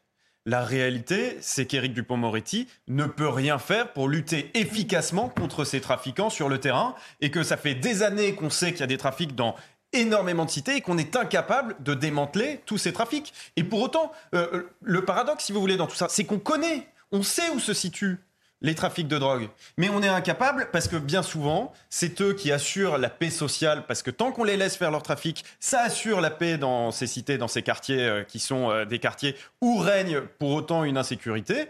Et donc, on laisse faire parce qu'on n'a pas d'autre choix aujourd'hui que de laisser faire. Donc, on laisse faire euh, en mettant en difficulté les habitants. On laisse faire alors que les habitants sont pris en otage. Alors que l'insécurité que vivent les habitants, quotidiennement, ils ne peuvent pas vivre en quiétude dans leur quartier. C'est eh terrible. Ça veut dire que si l'État, si c'est réel, ce qu'on vous venez de dire, lui, et, je crois, je vous crois volontiers, et je pense comme vous qu'à un moment, s'il y a des situations qui perdurent, c'est qu'on n'a pas réellement une volonté et un courage de s'y atteler. Je voudrais citer quand même Samia Gali, qui à un moment, avec courage, a dit il faut envoyer les militaires. Et vous avez vu dans le dernier sondage, plus de 60% des Français mmh. disent il faut envoyer les militaires dans ces quartiers. On en parlera dans la dernière partie de, de Midi News, puisque ça sera l'un de nos thèmes abordés. Euh, politique, le congrès du Parti communiste français s'est ouvert hier à Marseille et son secrétaire national, Fabien Roussel, en a profité pour tacler, c'est le moins qu'on puisse dire, son propre camp, la NUPES. On l'écoute. Et à celles et ceux qui veulent polémiquer et qui se permettent même, ces dernières heures, de s'adresser directement aux adhérents du Parti communiste français, aux congressistes, à vous, pour se mêler de notre congrès, de nos choix, de notre stratégie. Je le dis clairement et en toute fraternité. Mêlez-vous de vos affaires. Alors, le mêlez-vous de vos affaires, évidemment, ça, vous en doutez, fait réagir Jean-Luc Mélenchon, qui a communiqué par l'intermédiaire d'un tweet. Je vous le lis. Quelle incroyable agressivité Ça dure depuis trois ans à tout propos, avant et depuis la NUPES. Nous n'avons jamais répliqué, même sur la division dans la présidentielle 2022. Alors que se passe-t-il? Bon part ouvre un débat d'intérêt commun sur la NUPES. Pourquoi exiger le silence? Bonne ambiance au sein de la NUPES, Elodie. Oui, parce qu'il faut rappeler comment tout ça a commencé. C'est Fabien Roussel qui euh, dit du bien de Bernard Cazeneuve, qui tend la main, et donc Manuel Bompard, la France Insoumise, qui écrit aux militants du Parti communiste et qui demande au parti clairement de, de, clarifier leur position. Forcément, Fabien Roussel, euh, il le prend mal. Il y a une guerre larvée entre les deux. Du côté de la France insoumise, on estime aussi que si Jean-Luc Mélenchon n'a pas été au deuxième tour, c'est à cause de Fabien Roussel. Et on voit les couacs qui s'enchaînent mmh. entre les deux partis finalement de la NUPES, c'est-à-dire d'un côté plutôt les communistes et les socialistes, de l'autre la France insoumise et les écolos. Encore dernière en date euh, mardi, quand il devait toute la NUPES aller devant l'Élysée pour donner euh, une lettre, pour retirer, pour demander le retrait de la réforme, et eh bien finalement, les communistes se retrouvent tout seuls. Non seulement la France insoumise ne vient pas, mais explique sur les réseaux sociaux que tout ça est annulé. C'est quand même assez euh, cocasse. Et puis on voit la France insoumise qui veut effectivement décider pour ses partenaires, qui demande au Parti socialiste de ne pas intégrer dans leur groupe euh, la nouvelle députée qui a été élue, qui demande à Fabien Roussel de ne pas se rapprocher de Bernard Cazeneuve. Alors Fabien Roussel, à l'inverse d'Olivier Faure, qui a été plus prompt cédé à Jean-Luc Mélenchon, Fabien Roussel il estime qu'il il est le chef de son parti et qu'il a le droit aussi, lui, d'avoir une politique peut-être un peu différente et les alliances qu'il souhaite avoir à la place des Français qui doivent être un peu totalement perdus dans ces guerres, trancher, quels que soient les partis politiques. C'est une compétition également. C'est une compétition terrible qui euh, se déroule pour eh bien, la première place de l'union de la gauche. Tout le monde veut unir la gauche. Fabien Roussel, Jean-Luc Mélenchon. Mm. Et aujourd'hui, c'est Fabien Roussel qui est le plus populaire pour y parvenir avec 25% euh, d'opinion euh, positive auprès de, auprès de l'ensemble de la population. Et donc, forcément, ça crée des jalousies du côté de Jean-Luc Mélenchon. Allez, on en parlera là aussi en dernière partie de Mini News Weekend. Alors depuis plusieurs semaines, la jeunesse est dans la rue, vous l'avez constaté, c'est moins qu'on puisse dire, pour s'opposer à la fameuse réforme des retraites. Pour tenter de calmer le jeu, le gouvernement semble vouloir séduire les étudiants, les lycéens. Comment cela peut-il fonctionner? Calmer les tensions. Je vous attends là-dessus, Elodie. Elodie, euh, on va voir le reportage de Michael de Santos. On en sait plus sur le profil des potentiels incendiaires de la porte de la mairie de Bordeaux. Euh, cette porte, elle avait été incendiée le 23 mars dernier euh, à l'occasion de la 9e journée de mobilisation contre la réforme des retraites. Il y avait de nombreuses violences en France, on s'en souvient. Euh, et les préjudices estimés hein, par le parquet de Bordeaux s'élèvent à 3 millions d'euros pour cette porte qui était historique dans la ville de Bordeaux. Par la suite, hein, 5 personnes avaient été interpellées, placées en garde à vue, 4 personnes mises en examen, notamment grâce à l'exploitation des images de vidéosurveillance de la ville et un minutieux travail d'enquête de la police. Et ce que l'on sait donc à présent, eh bien, c'est que euh, l'un de, ces personnes mises en examen, suspecté d'avoir fait cet incendie, eh bien, euh, a avoué avoir suivi un rebondir. Bon, il y a une petite erreur, vous l'avez constaté, c'est absolument pas ça. Euh, on va retrouver le reportage dans, quelques instants. Petite, petite réaction quand même. Ah, si on l'a, on me... François, c'est bon, François Epp eh ben, eh ben, voilà, c'est tout simple. le reportage sur effectivement comment ça peut fonctionner, Michael Dos Santos, ça part. Lorsqu'on évoque Emmanuel Macron, la jeunesse est loin d'être élogieuse. Brutal. La dictature. Désastreux. Autoritaire, euh, un peu prétentieux et bon, il fait, il fait son roi quoi. Pour calmer le jeu, le président de la République et son gouvernement ont lancé ce qui s'apparente à une opération séduction. Le SNU, Service national universel, ne sera pas rendu obligatoire dans l'immédiat. Un plan jeunesse sera également présenté d'ici l'été avec 20 à 30 mesures comme le permis de conduire à 16 ans ou 17 ans ou encore des billets de train moins chers. Insuffisant pour ce syndicat étudiant. C'est juste de, du caressage de poils dans le bon sens, camouflé. C'est un, une sorte de, de, de doigt sur la bouche qu'on vous met pour justement essayer de vous faire taire. Et c'est pas parce que on aura le permis à 16 ans euh, ou euh, des, des, des, petits cadeaux par-ci par-là. Nous, ce qu'on veut, c'est une réelle démocratie. Depuis le début de l'année, le gouvernement a également multiplié les coups de pouce. 37 euros de plus par mois pour tous les boursiers, ou encore le gel des loyers et des repas du Crous. Pas de quoi calmer la mobilisation des lycéens et des étudiants contre la réforme des retraites. La jeunesse, c'est comme un pot de dentifrice. Une fois qu'elle est sortie, c'est très difficile de la faire rentrer. Il y a déjà quelque chose qui pourrait servir à apaiser euh, le contexte social aujourd'hui, c'est recevoir les jeunes. Pour le moment, aucune réunion n'est prévue avec la jeunesse dans ce contexte de grogne sociale. Alors, je vous pose la question, Elie Duchard, on efface tout. on efface tout. Euh, mais c'est direct. Hein. Si elle revient. Voilà. Euh, opération séduction, affirmée, confirmée? Oui, clairement, parce que euh, du côté de l'exécutif, on a regardé un petit peu qui allait manifester et ce qui clairement les a marqués, c'est la présence véritablement de la jeunesse, pas uniquement de la jeunesse qui va bloquer les universités, mais aussi des jeunes qui sont allés chaque semaine défiler. Et donc, une conseillère de l'exécutif nous disait maintenant, la sortie de crise, elle doit être du côté des jeunes, si on veut calmer mmh. ceux qui manifestent. Alors voilà, on voit des propositions. Il faut rappeler que l'idée du permis à 16 ans, c'est une idée quand même qui revient très très régulièrement, législature après législature. Donc du côté de l'exécutif, on tente d'envoyer des gages du côté de la jeunesse. Nous, on nous disait plutôt qu'il fallait un grand plan Marshall pour la jeunesse, quelque chose de beaucoup plus massif, c'est pas non plus ce qui semble euh, se profiler. Peut-être qu'ils ne veulent pas non plus faire quelque chose de trop gros pour que ce soit trop, euh, euh, gros pour que ça passe finalement. Est-ce que ça va véritablement calmer la jeunesse? Sans doute pas. On entendait ces syndicats étudiants. C'est la même logique que pour les grévistes face à ceux qui de toute façon sont contre le gouvernement, face à ceux qui de toute façon vont aller manifester. Le permis à 16 ans ou ce genre de mesure ne changera pas grand-chose. Naïba, Kevin, oui, petit tour de table. Vous en pensez quoi? Ça peut marcher? Oui, non, mais là, vous donnez la parole à des lycéens qui appartiennent à des syndicats, qui sortent un discours prémâché, complètement gauchisant, qui ne correspond absolument pas avec ce que pense je la jeunesse. pour rien vous cacher. Je, je, je, je, travaille avec les jeunes. Je vois des jeunes tous les jours, environ 150 jeunes tous les jours. Ce qu'ils me disent, c'est la chose suivante, c'est qu'ils veulent le retour de l'école républicaine. Ils veulent faire en sorte que l'école leur permette de, de l'ascension sociale. Ils veulent qu'on libère le travail, qu'on insiste sur la méritocratie. Alors après, c'est vrai qu'ils sont sensibles sur différents thèmes comme l'écologie. C'est un thème qui revient souvent comme les injustices. C'est vrai, mais à un moment, on n'achètera pas la jeunesse à coup de réformes budgétaires. Si on veut vraiment qu'elle adhère à un projet de société, il faut la faire participer et toute la jeunesse et pas seulement quelques bloqueurs euh, qui jouent euh, les aficionados de Staline dans,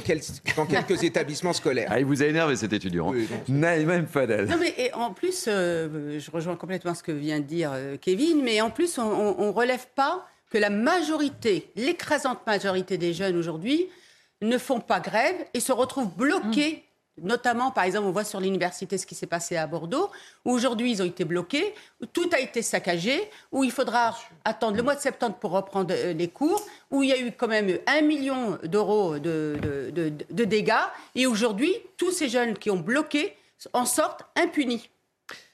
Un mot de l'étranger, euh, on l'évoquait ce matin, la flambée de violence israélo-palestinienne a atteint un pic depuis un an, des attentats terroristes contre des civils israéliens, des échanges de tirs entre l'armée israélienne et groupes terroristes palestiniens.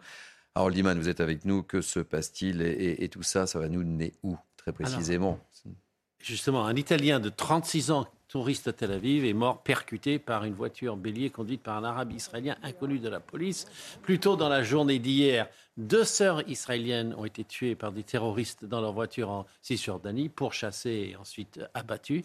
Euh, le début de cette dernière série d'hostilités remonterait au 5 avril, en plein ramadan, lorsque de violents affrontements ont opposé la police israélienne à ce qu'elle présente comme des émeutiers qui avaient des pierres retranchés à l'intérieur de la mosquée Al-Aqsa, vous imaginez en pleine prière, et la police israélienne qui les expulse à coups de matraque. L'image a fait euh, flamber euh, tout, tout, le monde palestinien, on peut dire. Et donc, tir de roquettes de milices comme le Hamas et le djihad islamique qui sont partis de Gaza et fait plus rare et plus inquiétant du Liban. Donc l'aviation israélienne a riposté avec les frappes, bien sûr.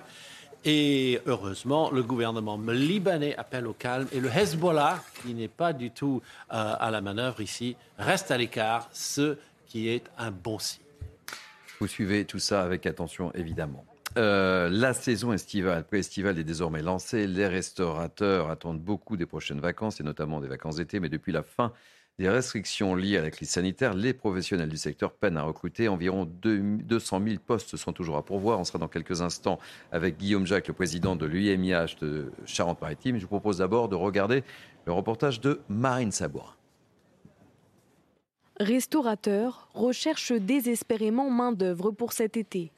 Les annonces sur Internet sont déjà très nombreuses, publiées avec un mois d'avance par rapport aux années précédentes. Rien que dans les Alpes-Maritimes, 15 000 contrats longs sont à pourvoir et 5 000 saisonniers sont attendus à Nice. Les gérants de restaurants savent déjà que tous ces postes ne seront pas pourvus et cela aura forcément des conséquences.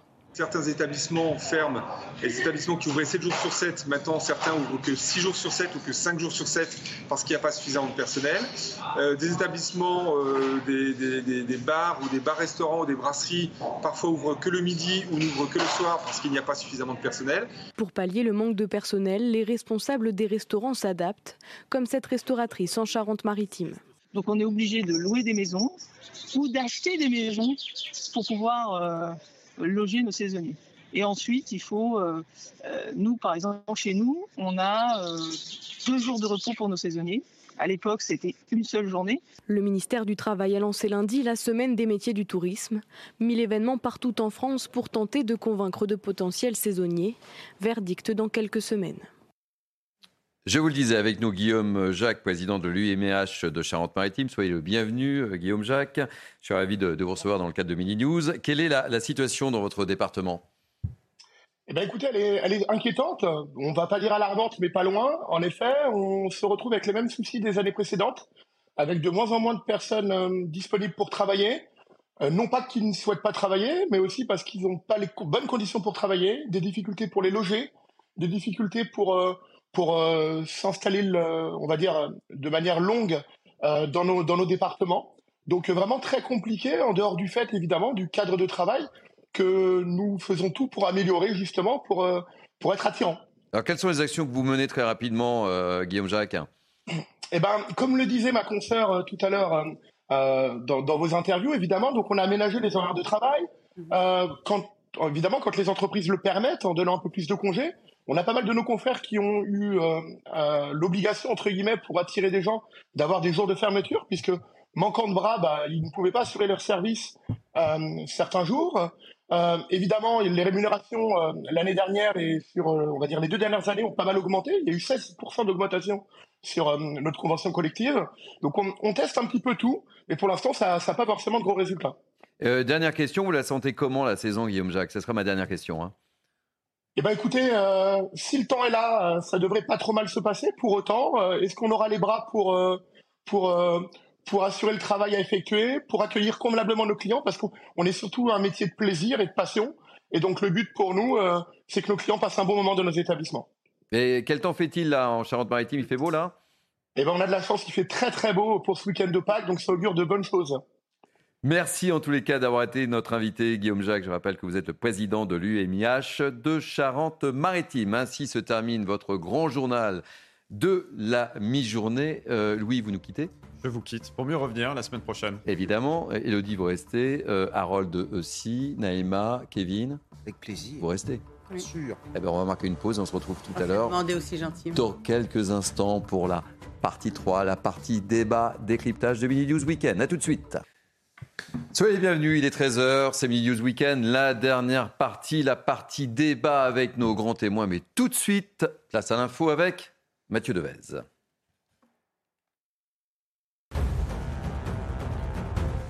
François Braun se montre réservé sur une loi sur l'aide active à mourir. Dans un entretien au journal Le Monde, le ministre de la Santé souhaite en priorité renforcer l'existant, c'est-à-dire soutenir les soins palliatifs. Selon lui, un texte de loi changerait profondément notre société, notre rapport à la mort. Après avoir reçu le rapport de la Convention citoyenne, Emmanuel Macron a annoncé lundi dernier un projet de loi sur la fin de vie d'ici la fin de l'été. La Chine a débuté des exercices militaires dans le détroit de Taïwan. Ils visent un encerclement total de l'île et dureront jusqu'à lundi. Ces manœuvres font suite à la visite cette semaine de la présidente taïwanaise aux États-Unis. Cette dernière dénonce, je cite, un expansionnisme autoritaire de la Chine et assure que Taïwan continuera à travailler avec les États-Unis et d'autres pays pour défendre les valeurs de liberté et de démocratie. Joe Biden souhaite combattre la suspension de la pilule abortive aux États-Unis. La décision a été prise hier par un juge fédéral. Il a retiré tout simplement l'autorisation de mise sur le marché d'une pilule utilisée chaque année par 500 000 Américaines. C'est une victoire pour les opposants à l'avortement aux États-Unis. Le président américain qualifie cette décision de tentative sans précédent de priver les femmes de liberté fondamentale. Merci beaucoup Mathieu Devez. Nouveau point dans 30 minutes. Et tout de suite, le sommaire de cette dernière partie de Midi News. On commencera par reparler du crack à Paris. On ira dans le 19e arrondissement. Les habitants sont désespérés, les toxicomates sont de retour. Nous serons en direct avec euh, Régine Delfour, notre journaliste qui enquête sur ce phénomène depuis de nombreuses années. Et on fera le point aussi avec euh, Clément Auberlin, délégué unité SGP 75. Et on en parlera évidemment avec nos grands témoins. Dans cette émission également, une question. Si on refaisait le match de la présidentielle 2017 aujourd'hui, quel serait le résultat Eh bien, le voilà. Marine Le Pen serait la grande gagnante. Elisa Lukowski nous dira tout et on en débattra avec nos grands témoins également. Toujours en politique, y a-t-il du divorce au sein de la NUPES? Fabien Roussel a tiré fort, même très très fort hier au cours du congrès du PC à Marseille. Jean-Luc Mélenchon a répondu C'est très chaud au sein de la NUPES. Enfin, on terminera comme tous les samedis par les coups de cœur et les coups de griffe de nos grands témoins. Avec moi, euh, toujours Naïm Fadel, Kevin Bossuet, Elodie Huchard et Marc Varno, chef d'entreprise, qui vient de nous retrouver. Ça va, Marc, depuis hier soir? Parfait. On n'est pas passé la nuit ici? Non, non, pas du tout. Bon, vous êtes en forme? Absolument. Alors, on va commencer par ce dont je vous parlais, par le crack, le quartier Stalingrad dans le 19e arrondissement de Paris, toujours miné par la présence de consommateurs de crack. Des toxicomanes se sont réinstallés. Regardez le reportage de Régine Delfour et de Laurent Constantini. On retrouvera Régine Delfour juste après.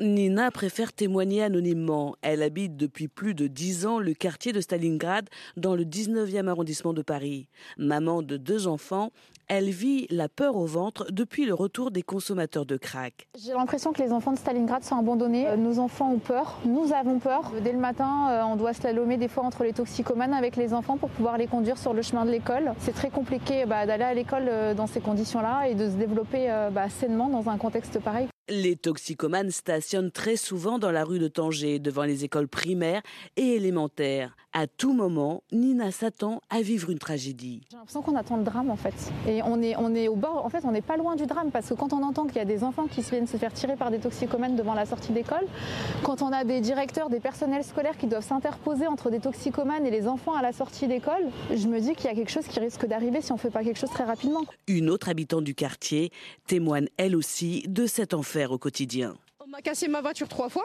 Même en sortant de mon travail, euh, j'ai peur. Je récupère mon enfant et j'ai peur pour rentrer. Euh, pourtant, j'ai trois minutes pour arriver chez moi. On n'est pas tranquille, sincèrement, même pour aller chercher une baguette. Je ne peux pas envoyer mon fils qui a 11 ans. Les riverains en appellent aux autorités. Ils se disent laissés à leur sort. Après le démantèlement du campement de Forceval en octobre dernier, les toxicomanes errent dans les quartiers nord de la capitale, sans aucune prise en charge. Alors, avant de vous donner euh, la parole, on va, on va retrouver tout de suite euh, Régine Delfour qui a réalisé ce reportage avec euh, Jean-Laurent Constantini.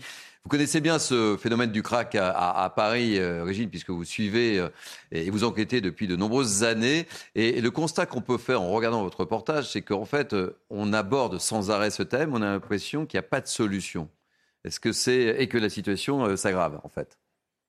Oui, parce qu'en fait, le problème, c'est que euh, en octobre dernier, on a démantelé, enfin, ils ont démantelé le camp de Forceval, qui était porte de la Villette. Avant, euh, ces toxicomanes étaient à Stalingrad, ils avaient investi les jardins d'Éole. Et puis, en démantèlement, euh, en démantelant donc ce camp, le problème, c'est que les toxicomanes ont été au courant du démantèlement la veille, donc beaucoup n'étaient donc pas sur le camp lorsqu'il y a eu l'évacuation en octobre.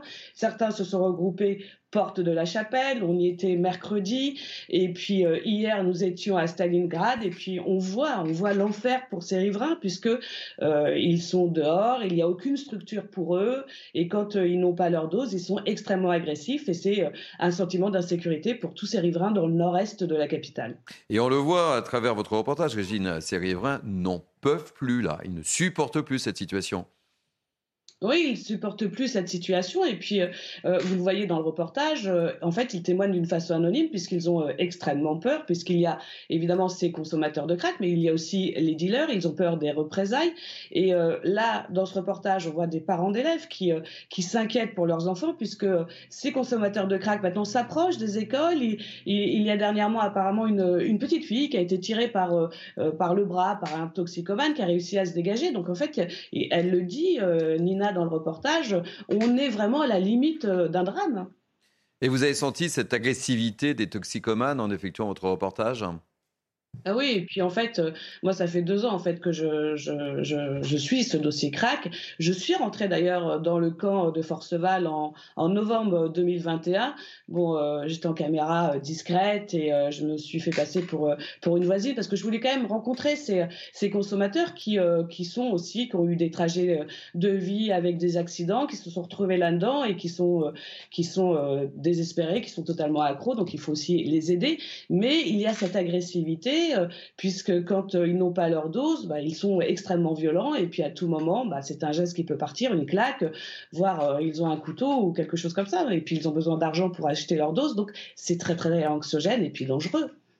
Merci beaucoup, euh, Régine Delfour. On va retrouver dans quelques instants euh, Clément Auberlin, qui est délégué unité SGP 75. Merci en tous les cas pour ce témoignage qui me paraissait essentiel pour aborder ce thème. Merci encore, Régine. Euh, votre réaction, Marc? On a le sentiment, on l'évoquait tout à l'heure avec Elodie, avec Kevin, avec Naïm Fadel, que ben, on peut faire des tas et des tas et des tas d'émissions. Malheureusement, rien ne bouge, rien ne change. On déplace les problèmes ailleurs, mais en fait, personne n'en veut, évidemment. Ben, rien ne bouge parce que, parce que l'État fait rien. Il faut quand même pas s'il si, une, y avait une prise en charge sérieuse de ces problèmes-là, on n'en parlerait plus. Pourquoi on continue à en parler? Parce que finalement, euh, l'État ne fait rien. Euh, il n'y a, aucune, y a aucune répression, il n'y a, aucune, y a aucune peine de prison, il n'y a aucune expulsion, parce que rappelons-le, les dealers sont tous d'origine étrangère, on fait rien. Donc à force de rien faire, eh bien, effectivement, c'est un énorme problème parce qu'ils sont très violents, et puis ça sert ensuite de point d'attraction pour les autres. Donc on a, on a regroupé contre notre volonté, en réalité, dans le 19e, tous les malheurs de la Terre qui s'appellent le crack et qui provoquent des catastrophes. Je crois que c'est une des illustrations de l'indispensable retour de, de l'autorité de l'État et c'est un des symboles de la disparition de l'autorité de l'État, une zone de non-droit en plein Paris. Moi, je suis désolé, mais dans le 19e arrondissement, comme dans le 7e, comme ici et Moulineau, les Français ont droit à la même sécurité. Il n'y a pas des sous-quartiers et des sur-quartiers. C'est inadmissible que les gens du 19e ne puissent pas vivre normalement, et la responsabilité incombe clairement au gouvernement. Je donne la parole, Naïma, euh, Kevin et, Elodie, mais nous sommes euh, avec euh, Clément Auberlin, délégué unité SGP 75. Merci beaucoup, Clément, d'être d'être avec nous et, d'accepter de, témoigner. Que, pensez-vous de ce reportage effectué par notre consoeur Régine Delfour et, je le disais, vous m'avez peut-être entendu en disant qu'on a le sentiment de faire des émissions, de déplacer le problème et que le problème demeure. Et en fait, on, déplace d'un point A à un point B euh, ces, toxicomanes, mais en fait, ils reviennent toujours. Bah, vous avez tout dit en fait là-dedans. C'est une délocalisation. Au revoir alors. Du problème. oui, très bien. C'est une délocalisation du problème. Euh, euh, essayer de démanteler effectivement, c'est euh, la colline du crack. On déplace le problème sans forcément aller dans le, dans, dans le fond. alors, quelle solution s'offre à nous? Eh ben, J'ai envie d'être défaitiste, mais je vous dirais pas grand-chose, même si le crack est un peu plus puni au niveau des dealers que, que, que, les dealers de cannabis. Il y a une sanction pénale qui est encore, à, à mon goût, pas, pas suffisamment adaptée. Alors, euh, je comprends que le, nord de Paris soit, soit touché, mais euh, ce démantèlement fait maintenant, euh, provoque maintenant le, le, le, déplacement de ce problème-là, même sur le, le, sud de Paris. On en a vu, on a plusieurs, plusieurs foyers qui livrent, qui livrent du, du crack sur le 13e arrondissement, par exemple où on avait le, groupe STUP du 13e arrondissement qui, qui, combattait ça, avec le préfet de police qui avait pu récompenser les, les effectifs présents. Mais, mais voilà, c'est un problème qu'on déplace, mais qu'on n'arrive pas à régler. Je vous garde avec nous, évidemment. Elodie, qu'est-ce que, qu'est-ce que le pouvoir politique peut faire par rapport à ça? Mais il faut une vraie volonté politique et c'est forcément euh, compliqué parce que pour l'instant, ce qu'on fait, en fait, on déplace le problème. Quand des riverains sont trop mécontents à un endroit, on les déplace. En fait, on ne règle pas le problème. Alors, il y a un problème d'abord de santé publique, évidemment. Comment soigner ces personnes qui, premièrement, n'ont pas forcément envie de se soigner, sont parfois même plus d'ailleurs euh, à même de savoir si elles veulent se soigner ou ce qu'elles veulent faire. Chacun se renvoie la patate chaude. Aline Algo dit qu'elle ne peut pas faire toute seule, qu'il faut la région. La région explique que c'est pas sa compétence. Voilà, il y a un petit jeu en plus de guéguerre politique euh, autour de, autour de ce sujet. Et puis la question, voilà, certains expliquent qu'il faut euh, des salles de shoot, etc. Quand on est à ce point-là, je ne suis pas sûre que ça règle vraiment le problème. Et puis, on le rappelle, il y a beaucoup de promesses hein, politiques qui ont été faites. Gérald Darmanin qui dit qu'on ne verra plus ces scènes-là. On est à un an des JO et je suis pas sûre que ce soit l'image qu'ils aient envie de donner de Paris. Oui, mais pour ça, quelle est la solution? On ne peut pas non plus, euh, de toute façon, euh, trouver des solutions si tout le monde n'arrive pas à se mettre autour de la table et avoir une volonté commune et que chacun se dit, moi, je n'y suis pour rien et j'accuse mon adversaire. Et, on le sait, vous l'avez évoqué, vous parlez de, de salles de shoot, mais également de centres de, euh, pour, pour, que ces personnes qui sont malades mmh. puissent être soignées. Mais là aussi, euh, on n'en veut pas, parce qu'évidemment, il y a une proximité. Et c'est toujours le même problème. Euh, Kevin, euh, Naïma. Et, pour être soigné, il faut avoir la volonté d'être soigné. Souvent, ces gens qui sont shootés au crack ne veulent même pas non plus, même plus la perception de la réalité. Et tout à l'heure, on commentait un sondage. Marine Le Pen gagnante à 55% en second tour. Et j'entendais la Macronie nous dire ah, Mais comme c'est étrange, comme c'est bizarre, Marine Le Pen à 50%, tout s'effondre sur nous. Mais forcément, quand vous voyez ce genre de choses, en effet, où les habitants euh, sont laissés de côté, où l'autorité de l'État ne s'applique plus, où les gens ont la paire au ventre euh, pour amener leurs enfants à l'école ou avant de rentrer chez eux, il est normal que ça produise du vote que certains qualifieraient d'extrême droite. Regardez ce qui se passe dans les pays du Nord. Par exemple, en Suède, il y a une montée de l'extrême droite parce qu'on s'est rendu compte que l'immigration générait de l'insécurité. Alors évidemment, tous ceux qui ne consomment du crack ne sont pas des étrangers, ne sont pas des immigrés. Il y en a quand même une bonne proportion et les dealers, en effet, sont majoritairement des étrangers. Ils sont d'Afrique de, l'Ouest. Moi, je voudrais rebondir sur ce qu'a dit Marc et je le remercie parce que l'égalité de traitement euh, du citoyen, elle doit être partout dans notre pays et on voit bien, et c'est un droit euh, constitutionnel. Et on voit bien que dans certains territoires, malheureusement, dans certains euh, arrondissements sur Paris, eh bien, euh, la sécurité n'est pas là au rendez-vous. Et ça, c'est extrêmement scandaleux. Scandaleux. Et je, et je pense qu'il y aurait peut-être quelque chose à faire au niveau des, habitants de ces quartiers. Après, je, je crains qu'on soit aussi dans un espèce de fatalisme, effectivement. On a le sentiment que l'histoire se renouvelle et que c'est sans fin, effectivement. Alors que mais moi, j'ai l'impression de répéter les mêmes choses. Hein. Mais, mais, oui, évidemment. Alors, moi, je me souviens que M. Darmanin a été en Afrique de l'Ouest, justement, pour essayer de trouver, euh, pour mieux euh, expulser euh, les, dealers qui sont majoritairement clandestins. Je... Sénégalais, oui. Comment? Sénégalais. Sénégalais. Et aujourd'hui, Guinée aussi, Guinéens et Sénégalais. Et effectivement, aujourd'hui, bah, quid de, de tout ça? Et après, encore une fois, la responsabilité et le rôle des élus. Aujourd'hui, il est quand même insupportable d'entendre que Madame le maire de Paris, Madame la, présidente de la région Île-de-France et l'État, via le préfet de police, ne s'assied pas autour d'une table pour régler le problème. Là, je crains, vraiment, je crains qu'il y ait, aujourd'hui, je crains qu'il y ait un drame. Qu'est-ce que vous attendez, Clément Omberlin? Euh, Je vous sens totalement désarmé, là. Bah, je me mets à la place des enquêteurs en fait et je me, je me, mets aussi à la place des riverains. On est, je pense que c'est le même combat. Euh, il y a des enquêtes euh, menées par nos, par nos collègues euh, qui durent des mois et des mois et c'est un peu le problème. C'est comme l'hydre de l'air, on coupe une tête de réseau, il y en a trois qui repoussent. Donc c'est ça, ce, fatalisme, je, suis d'accord avec ça. On est, vraiment confronté à cette problématique, ce cercle vicieux auquel on n'a pas de réponse. Marc oui, je crois qu'on paye aussi euh, très cher. Alors sur ce sujet-là, comme sur d'autres, notre obsession à légiférer depuis, depuis 20 ans, hein, je rappelle quand même que dans les records du monde que la France détient, ils ne sont pas brillants, il y a celui du nombre de lois. C'est-à-dire qu'on a 15 000 lois, 135 000 euh, articles de loi, plus 400 000 normes, etc. Alors, ça, comme ça, ça ne parle pas beaucoup. Mais la réalité, c'est que ça, ça rend les, toutes les procédures extrêmement compliquées le droit est devenu quasiment inapplicable. C'est-à-dire que quand on se pose souvent la question, et Dieu sait qu'on se la pose souvent ici, sur comment se fait-il que tel OQTF n'a pas été expulsé, comment se fait-il ceci, cela, à chaque fois on découvre qu'il y a 12 procédures, 3 vices de procédure. Je crois qu'il est grand temps, si vous voulez, pour assurer la sécurité des Français et pour résoudre entre autres ce problème-là, d'avoir des lois qui sont claires, applicables et simples et rapides. on ne peut pas continuer comme ça, avoir un système en France qui croule sous la paperasse et sous la réglementation et qui finalement nous paralyse. Parce que la réalité, elle est bien là. Quand on parlait tout à l'heure des, des, des, dealers étrangers non expulsés, pourquoi ils ne sont pas expulsés? Parce que les procédures sont inapplicables. Donc il faut faire bouger les choses, changer les choses, vraiment. Clément euh, Auberlin, vous restez avec nous parce que je voulais vous faire réagir sur euh, un autre, un autre sujet qui est, euh, qui est, lié évidemment, c'est Éric Dupont-Moretti qui a fait le lien cette semaine entre les consommateurs de drogue, vous savez, on consomme facilement la drogue le samedi soir, etc.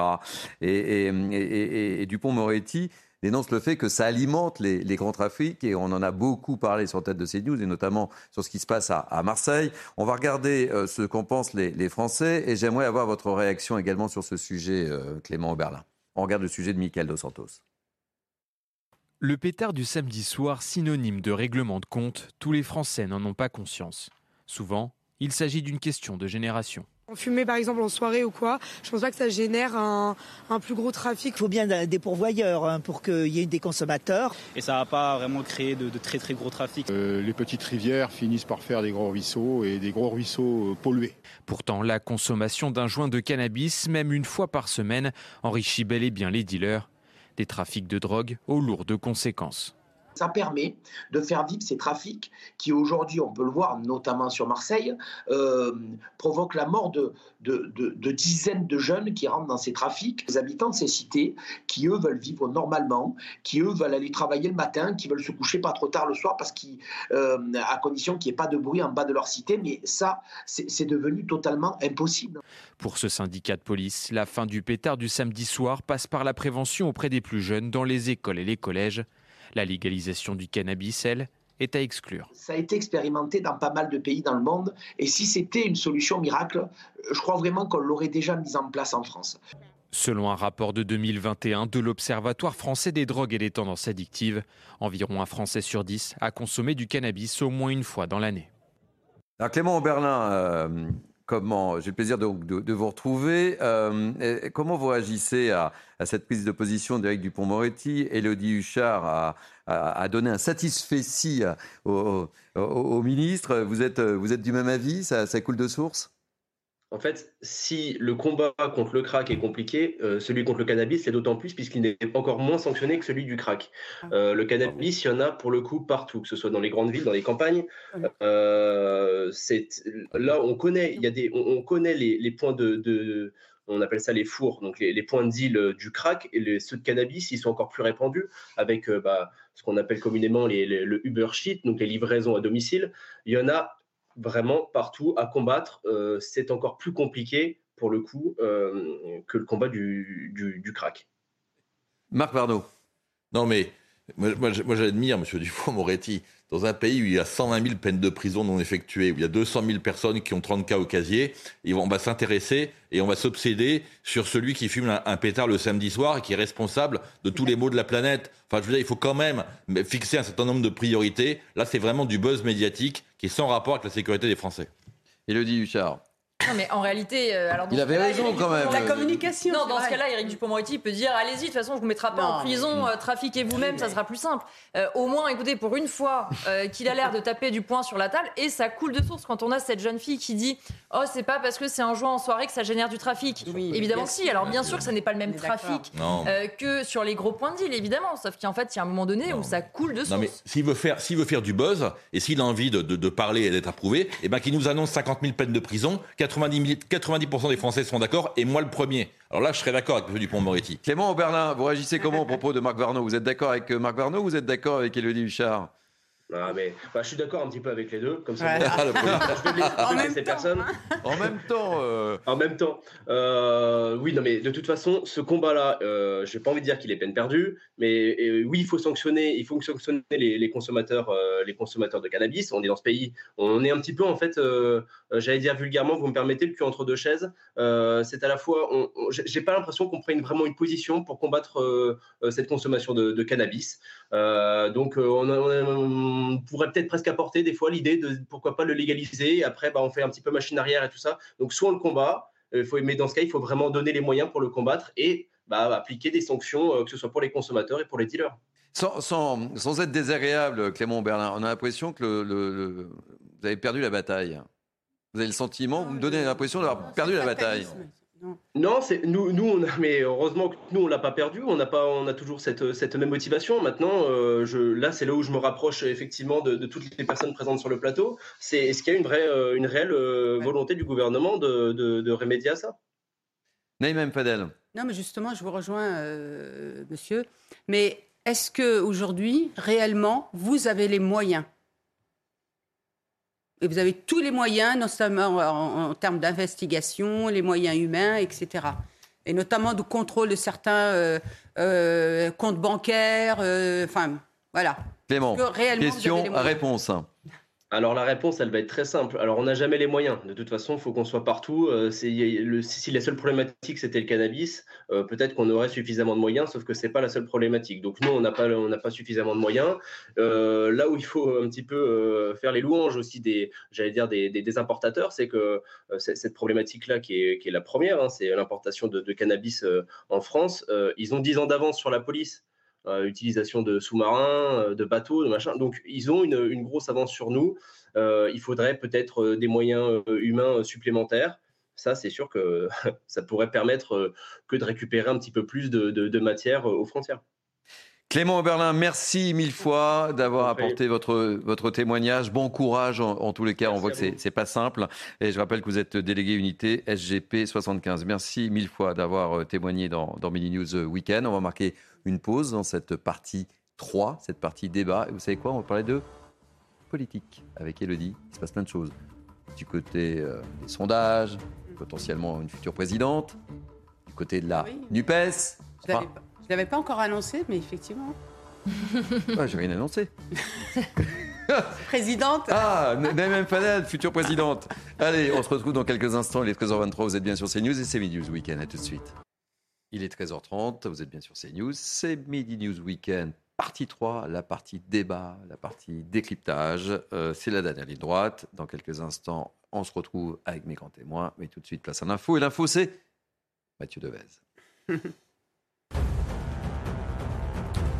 Yael Braun-Pivet dénonce de graves dysfonctionnements dans les comportements des députés à l'Assemblée. La présidente de l'Assemblée nationale a adressé hier un courrier à l'ensemble des députés pour rappeler les règles en vigueur dans l'hémicycle. Parmi elles, l'interdiction d'utiliser des pancartes ou de téléphoner. Elle regrette le triste record de sanctions pour des comportements, je cite, inacceptables. L'Union européenne appelle à la retenue après les attentats meurtriers en Israël et en Cisjordanie. Hier soir, un touriste italien a été tué à Tel Aviv dans un attentat à la voiture bélier.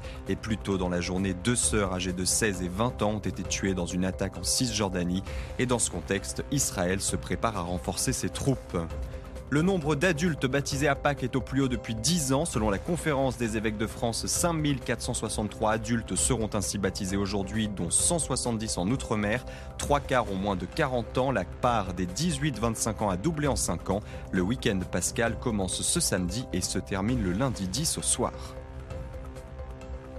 Merci beaucoup Mathieu Devez. On se retrouve donc avec Naïm Fadel, Kevin Bossuet, Elodie Huchard et Marc Varno. Elodie, vous avez bien fait de rester parce qu'on va parler politique avec euh, ce récent sondage IFOP pour le Figaro Magazine et Sud Radio qui a été publié cette semaine et qui révèle que si y avait une présidentielle, le gagnant serait une gagnante. En l'occurrence, Marine Le Pen. On écoute euh, Elisa Lukavski et on s'interroge mutuellement sur le sujet. À la question, si dimanche prochain devait se dérouler le premier tour de l'élection présidentielle, pour lequel des candidats suivants y aurait-il le plus de chances que vous votiez. 31% des sondés se prononcent en faveur euh, de Marine Le Pen. Pour info, ils étaient 23,5% à avoir voté pour elle lors du premier tour euh, de la présidentielle. Emmanuel Macron, il arrive en deuxième position. 25% des interrogés euh, voteraient aujourd'hui pour lui contre 27,8% le 10 avril 2022. Il serait donc quand même qualifié pour le deuxième tour. On vient de voir hein, ce que les résultats euh, donneraient avec, parmi les choix proposés, les candidats qui se sont présentés à l'élection présidentielle. Mais la question, elle a aussi été posée avec d'autres candidats potentiel hein, à la place d'Emmanuel Macron. Et ce qui ressort, eh bien, c'est que peu importe. L'alternative qu'il y a en face de Marine Le Pen, c'est la candidate du Front National qui est devant. Euh, face à Marine Le Pen, Édouard Philippe recueillerait 26% de votes des sondés. C'est la figure alternante qui s'en sort le mieux, car derrière, Bruno Le Maire ne convainc que 18% des interrogés, Gérald Darmanin seulement 11% et François Bayrou 9% si l'élection euh, avait lieu aujourd'hui. Ces trois derniers candidats ne seraient d'ailleurs même pas au second tour, puisque c'est Jean-Luc Mélenchon qui arriverait en deuxième position. Elisa, petite réaction. Euh, Elisa. Elodie. Elodie, Elodie, attendez, je suis de, debout depuis de bonne heure. Non, non, mille excuses. Appelez-moi comme vous voulez, Thierry. Appelez-moi Pierre. Euh, Elodie, réaction un petit peu sur, euh, sur, euh, sur, sur ce sondage, euh, Marine Le Pen, et puis également sur les, les différents scénarios. Non, mais d'abord, avant d'entrer euh, dans le fond, je vais reprendre la phrase que je vous donnais tout à l'heure de Jacques Chirac les sondages, ça va, ça vient, c'est comme la queue du chien, et encore plus 4 ans. Ah, vous l'aimez bien cette. L'élection. Bah, je l'aime bien, Valérie Pécresse la disait tout le temps, ça nous rappelle un peu la campagne. Non, mais c'est compliqué d'abord parce qu'on voit bien, il y a plein d'options possibles. On ne sait pas qui va se présenter vraiment, donc forcément, ce sont des sondages. C'est une photographie à l'instant T. De là à se dire que ce sera le résultat. Euh, on se rappelle qu'Alain Juppé était censé être président de la République, sauf erreur de ma part, ça n'a pas vraiment été le cas. Pas vraiment. En revanche, effectivement, au moment où on se parle, Marine Le Pen, elle sort gagnante de la séquence parce qu'on a l'exécutif qui est empêtré. Euh, il n'y a pas de sortie de crise pour la réforme des retraites. La NUPES a montré que ce camp, finalement, du désordre, du chaos, je pense que, y compris parfois sur leur propre socle, euh, les gens s'en éloignent un peu. Et donc, celle qui tire son épingle du jeu, c'est Marine Le Pen, parce que pas de chaos à l'Assemblée nationale. Elle est extrêmement discrète. Elle ne va pas aller euh, faire le chaos à l'Assemblée ou dans la rue. Elle ne va même pas manifester, pas plus que ses députés. Donc, elle est très en retrait. Et finalement, ce qui paye un peu, c'est la stratégie du silence, qui est sans doute viable Mm. quatre ans avant, parce que finalement, vous ne faites pas de vagues. En revanche, plus on va se rapprocher de l'élection, plus il va falloir proposer un programme, plus on va voir le front républicain face à elle, et forcément les choses changeront. Et puis voilà, on voit l'option Édouard Philippe, Gérald Darmanin, Bruno Le Maire. On parle beaucoup euh, de ces personnalités-là. On, on se dit qu'ils pourraient être candidats. Au moment où on se parle, on n'en sait rien. Après, pas tellement étonnant qu'Édouard Philippe soit celui qui, euh, qui soit le plus haut, parce que à l'inverse d'un- 26% quand même, Edouard Philippe. oui, hein. et très 29, proche de 26. Marine hein. Le Pen, à l'inverse d'un Bruno Le Maire ou d'un Gérald Darmanin qui sont encore au gouvernement. Pour le coup, Édouard Philippe, comme Marine Le Pen d'ailleurs, en ce moment, il se fait un petit peu oublier. On va revenir sur le détail de, de ce sondage. Marc, une petite réaction sur euh, si euh, il y avait une élection Marine Le Pen présidente. Alors, moi, je, moi, je suis, moi, je suis absolument pas surpris. S'il y a une seule chose qui me surprend, c'est qu'elle ne soit pas encore plus haut dans les sondages. Parce que quand on voit quand même le comportement au quotidien de la LFI, quand on voit euh, la façon dont la LFI a fait une OPA sur la NUPES, On parlera de- quand, on voit, la NUPES, hein. quand on voit, quand on voit que, que Valérie Pécresse, attendez, je crois que ça s'est jamais produit depuis 50 ans, la droite, euh, la droite traditionnelle, classique, euh, 4%, 4% pour Madame Pécresse dans les sondages. Donc oui, effectivement, euh, moi je ne suis pas surpris, et je pense que si ça continue comme ça, si la LFI euh, continue à avoir une stratégie qui est pré-insurrectionnelle, eh bien Marine Le Pen sera encore plus haut dans les sondages et très vite. Naïm Fadel, Kevin Bossuet. Ben, moi, je- ce qui m'étonne, c'est que le président de la République reste encore haut. Ah oui, le 25%. sondage, Parce que 25%, il était à 27 euh, en 2020, lors du premier tour, donc il perd que deux points. Ça veut dire que son socle est toujours bien présent, qu'il y a certainement des mécontentements, mais qu'il reste bien sur son socle et sa base est toujours bien présente. Oui, ce qui est intéressant quand on regarde ces sondages, c'est que Marine Le Pen progresse chez les retraités, elle progresse chez les CSP+. Donc c'est un électorat qui ne n'est pas acquis. Et pourtant, on sent ici le processus de dédiabolisation qui progressivement arrive à son terme. Surtout qu'aujourd'hui, le Rassembla- euh, Rassemblement national, c'est un duo.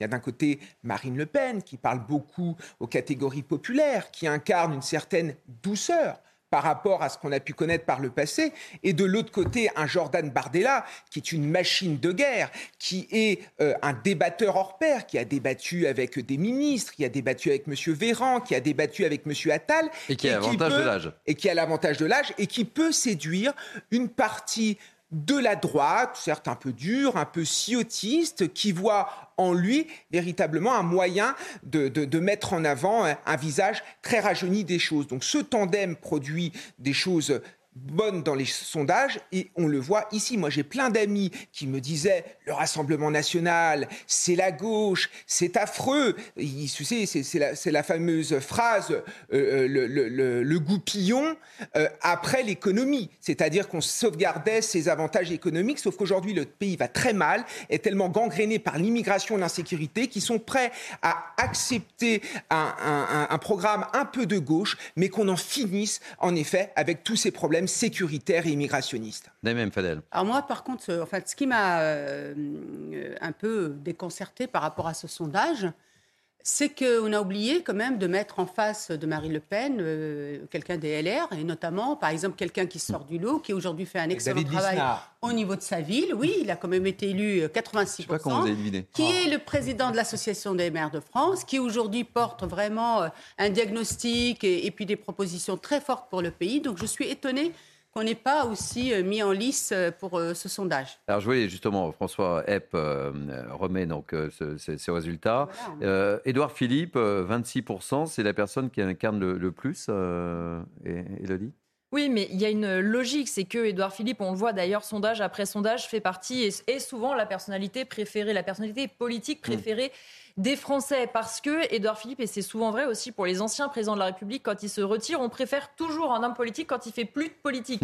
Donc pour l'instant, Édouard Philippe sur les retraites, on ne l'a pas beaucoup entendu. Euh, au sein d'Horizon, il est évidemment le chef du parti, mais c'est pas forcément lui qui va prendre les coups. Il est dans une stratégie du silence, d'ailleurs, de la même manière que David Lisnard, qui fait euh, très peu de médias. Donc forcément, tout ça, ça aide. En plus, Édouard Philippe, il est identifié, il est connu des Français, donc il peut être vraiment testé dans les sondages c'est assez facile. Et pour l'instant, il ne se mouille pas trop. Forcément, quand on voit Bruno Le Maire, Gérald Darmanin, ils sont encore au gouvernement. Donc toutes les personnes qui sont euh, en ce moment mécontentes de la réforme des retraites ou du bilan d'Emmanuel Macron, forcément, les deux ministres qui sont encore au sein du gouvernement sont comptables de la gestion d'Emmanuel Macron. Marc? Oui, je, crois qu'un un des grands problèmes aujourd'hui, c'est le vide, c'est le vide à droite. Hein, même si effectivement, je rejoins ce qui a été dit sur David Lisnard, qui a peut-être un, bel avenir devant lui, peut-être, peut-être, mais il y a quand même aujourd'hui un désert de gobi entre entre euh, entre Monsieur Macron et, Madame Le Pen. Et franchement, euh, ça, ça permet quand même de penser que demain, on va avoir un affrontement politique fort entre ce qu'on appelle l'extrême centre aujourd'hui et l'extrême droite.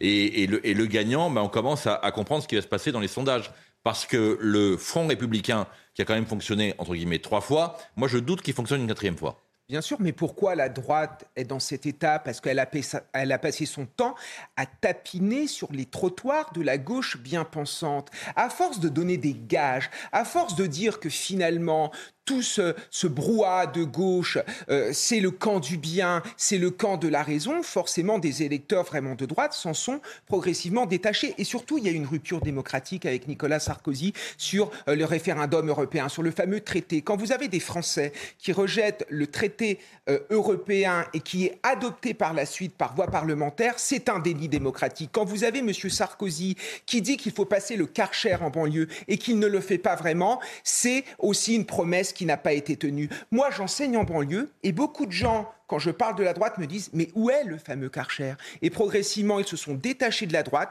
pour aller euh, vers des rives euh, plus extrêmes. La réalité, la, la réalité je, je, rejoins totalement ce qui a été dit.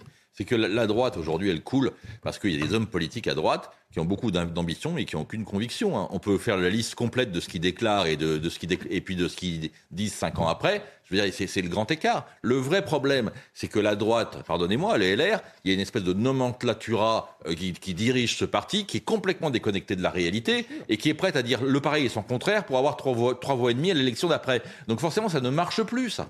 Allez, on va parler de la NUPES et de ce qui se passe, et notamment euh, du coup de gueule euh, de, de, de, Fabien Roussel à l'occasion du congrès du Parti communiste qui s'est ouvert hier. On écoute Fabien Roussel, on en parle juste après, et on parlera également de Yael Braun-Pivet, parle, qui veut régler des choses au sein de l'Assemblée nationale. J'aimerais vous entendre aussi par rapport à ça, par rapport à son coup de gueule également. On écoute euh, Fabien Roussel.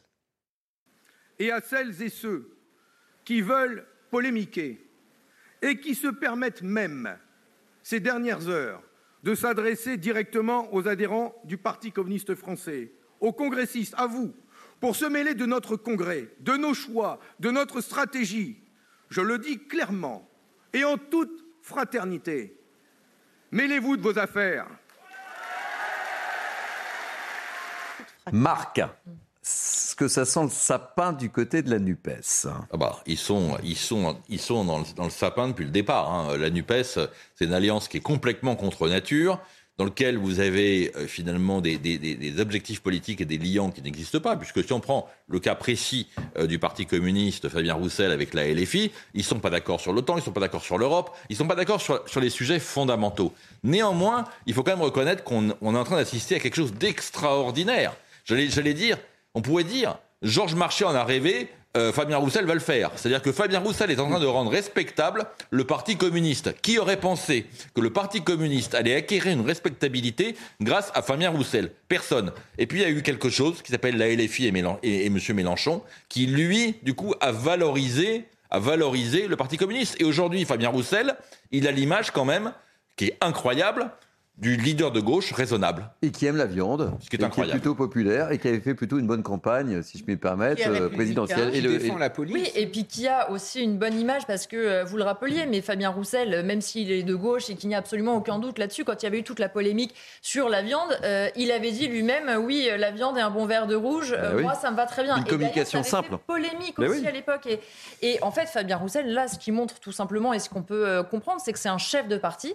Certes, un parti qui appartient à une alliance qui était avant tout une alliance pour les sièges et pas forcément une alliance sur le programme. Et quand il voit Manuel Bompard, la France Insoumise, écrire à ses propres militants euh, en demandant des comptes, etc., oui, il voit rouge. Et forcément, on voit vraiment deux stratégies au sein de la NUPES. Ceux qui, comme Fabien Roussel, se disent on peut être alliés, mais on veut garder notre existence euh, propre, nos élus, nos idées, notre ligne politique. Et ceux, par exemple, qui, comme Olivier Faure, qui préfèrent diviser en interne, qui préfèrent extraire d'ailleurs du Parti socialiste tous ceux qui ne sont pas d'accord avec lui pour défendre la NUPES, notamment la France insoumise. Il y a- également peut-être un deuxième point, c'est que euh, la LFI et M. Mélenchon ont réussi à capter, souvenez-vous, en, en 2020, au moment des présidentielles, en un mois le vote utile. Hein, la LFI en France, c'est 10%. Mais un mois après, ils étaient à 22%.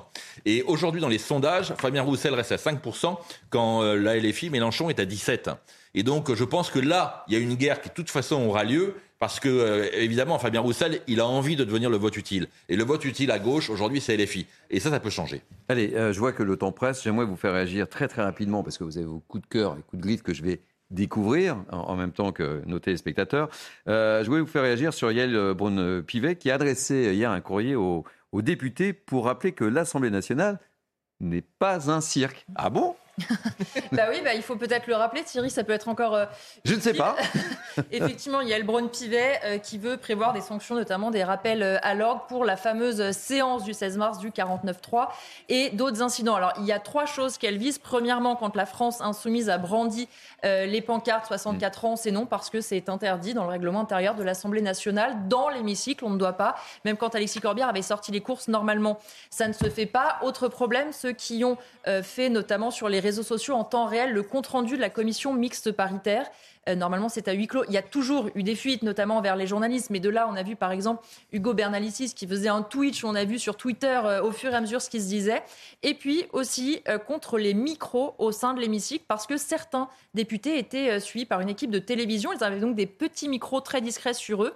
Normalement, ça ne se fait pas dans l'hémicycle. Ça permet de capter aussi des discussions de manière pas très fair-play. Donc, ces députés-là, d'abord, vont être sanctionnés. Et puis, il y a une réflexion en cours de Naïma Mouchou, qui est du groupe Horizon, pour permettre aussi d'autres sanctions, parce que le règlement intérieur de l'Assemblée, quand il a été rédigé, ne prévoyait pas peut-être l'Assemblée qu'on a aujourd'hui. Allez, merci mille fois. C'est un plaisir de vous avoir. Je vous chasse pas, hein, vous pouvez rester. Parce que la séquence que tout le monde nous envie, coup de cœur, coup de griffe de nos grands témoins, normalement, jingle.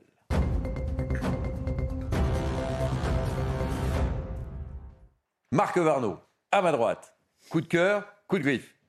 Un coup de griffe contre Laurent Fabius et le Conseil constitutionnel.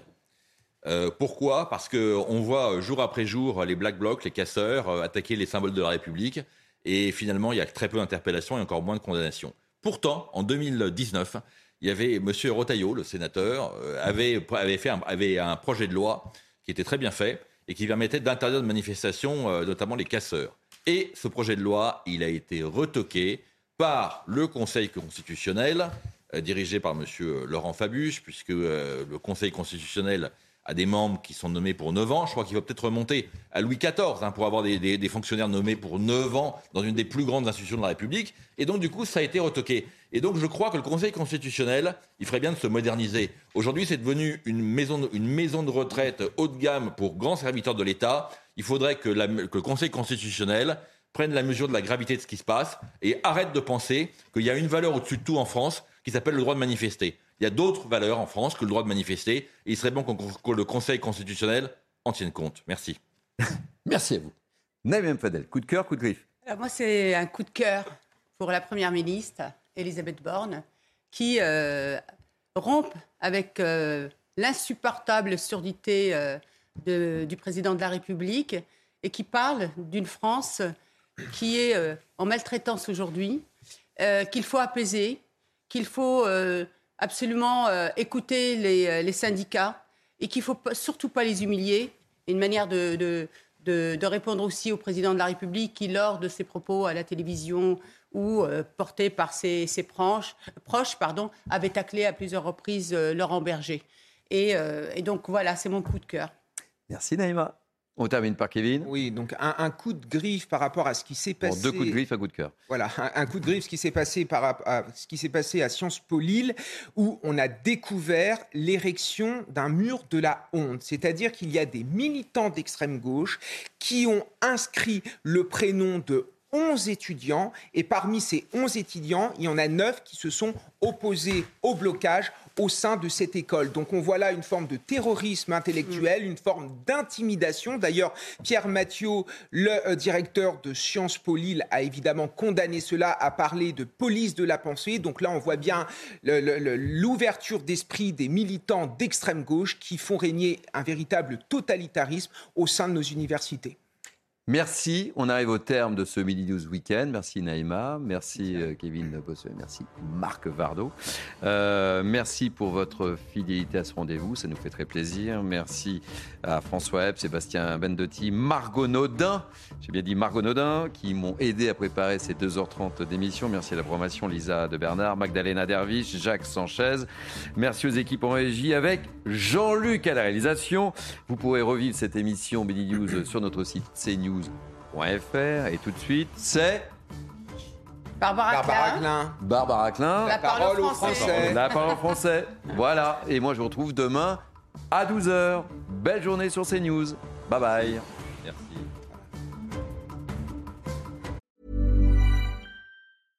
Flexibility is great. That's why there's yoga. Flexibility for your insurance coverage is great too. That's why there's United Healthcare Insurance Plans. Underwritten by Golden Rule Insurance Company, United Healthcare Insurance Plans offer flexible, budget friendly coverage for medical, vision, dental, and more. One of these plans may be right for you if you're, say, between jobs, coming off your parents' plan, turning a side hustle into a full hustle, or even missed open enrollment. Want more flexibility? Find out more about United Healthcare Insurance Plans at uh1.com.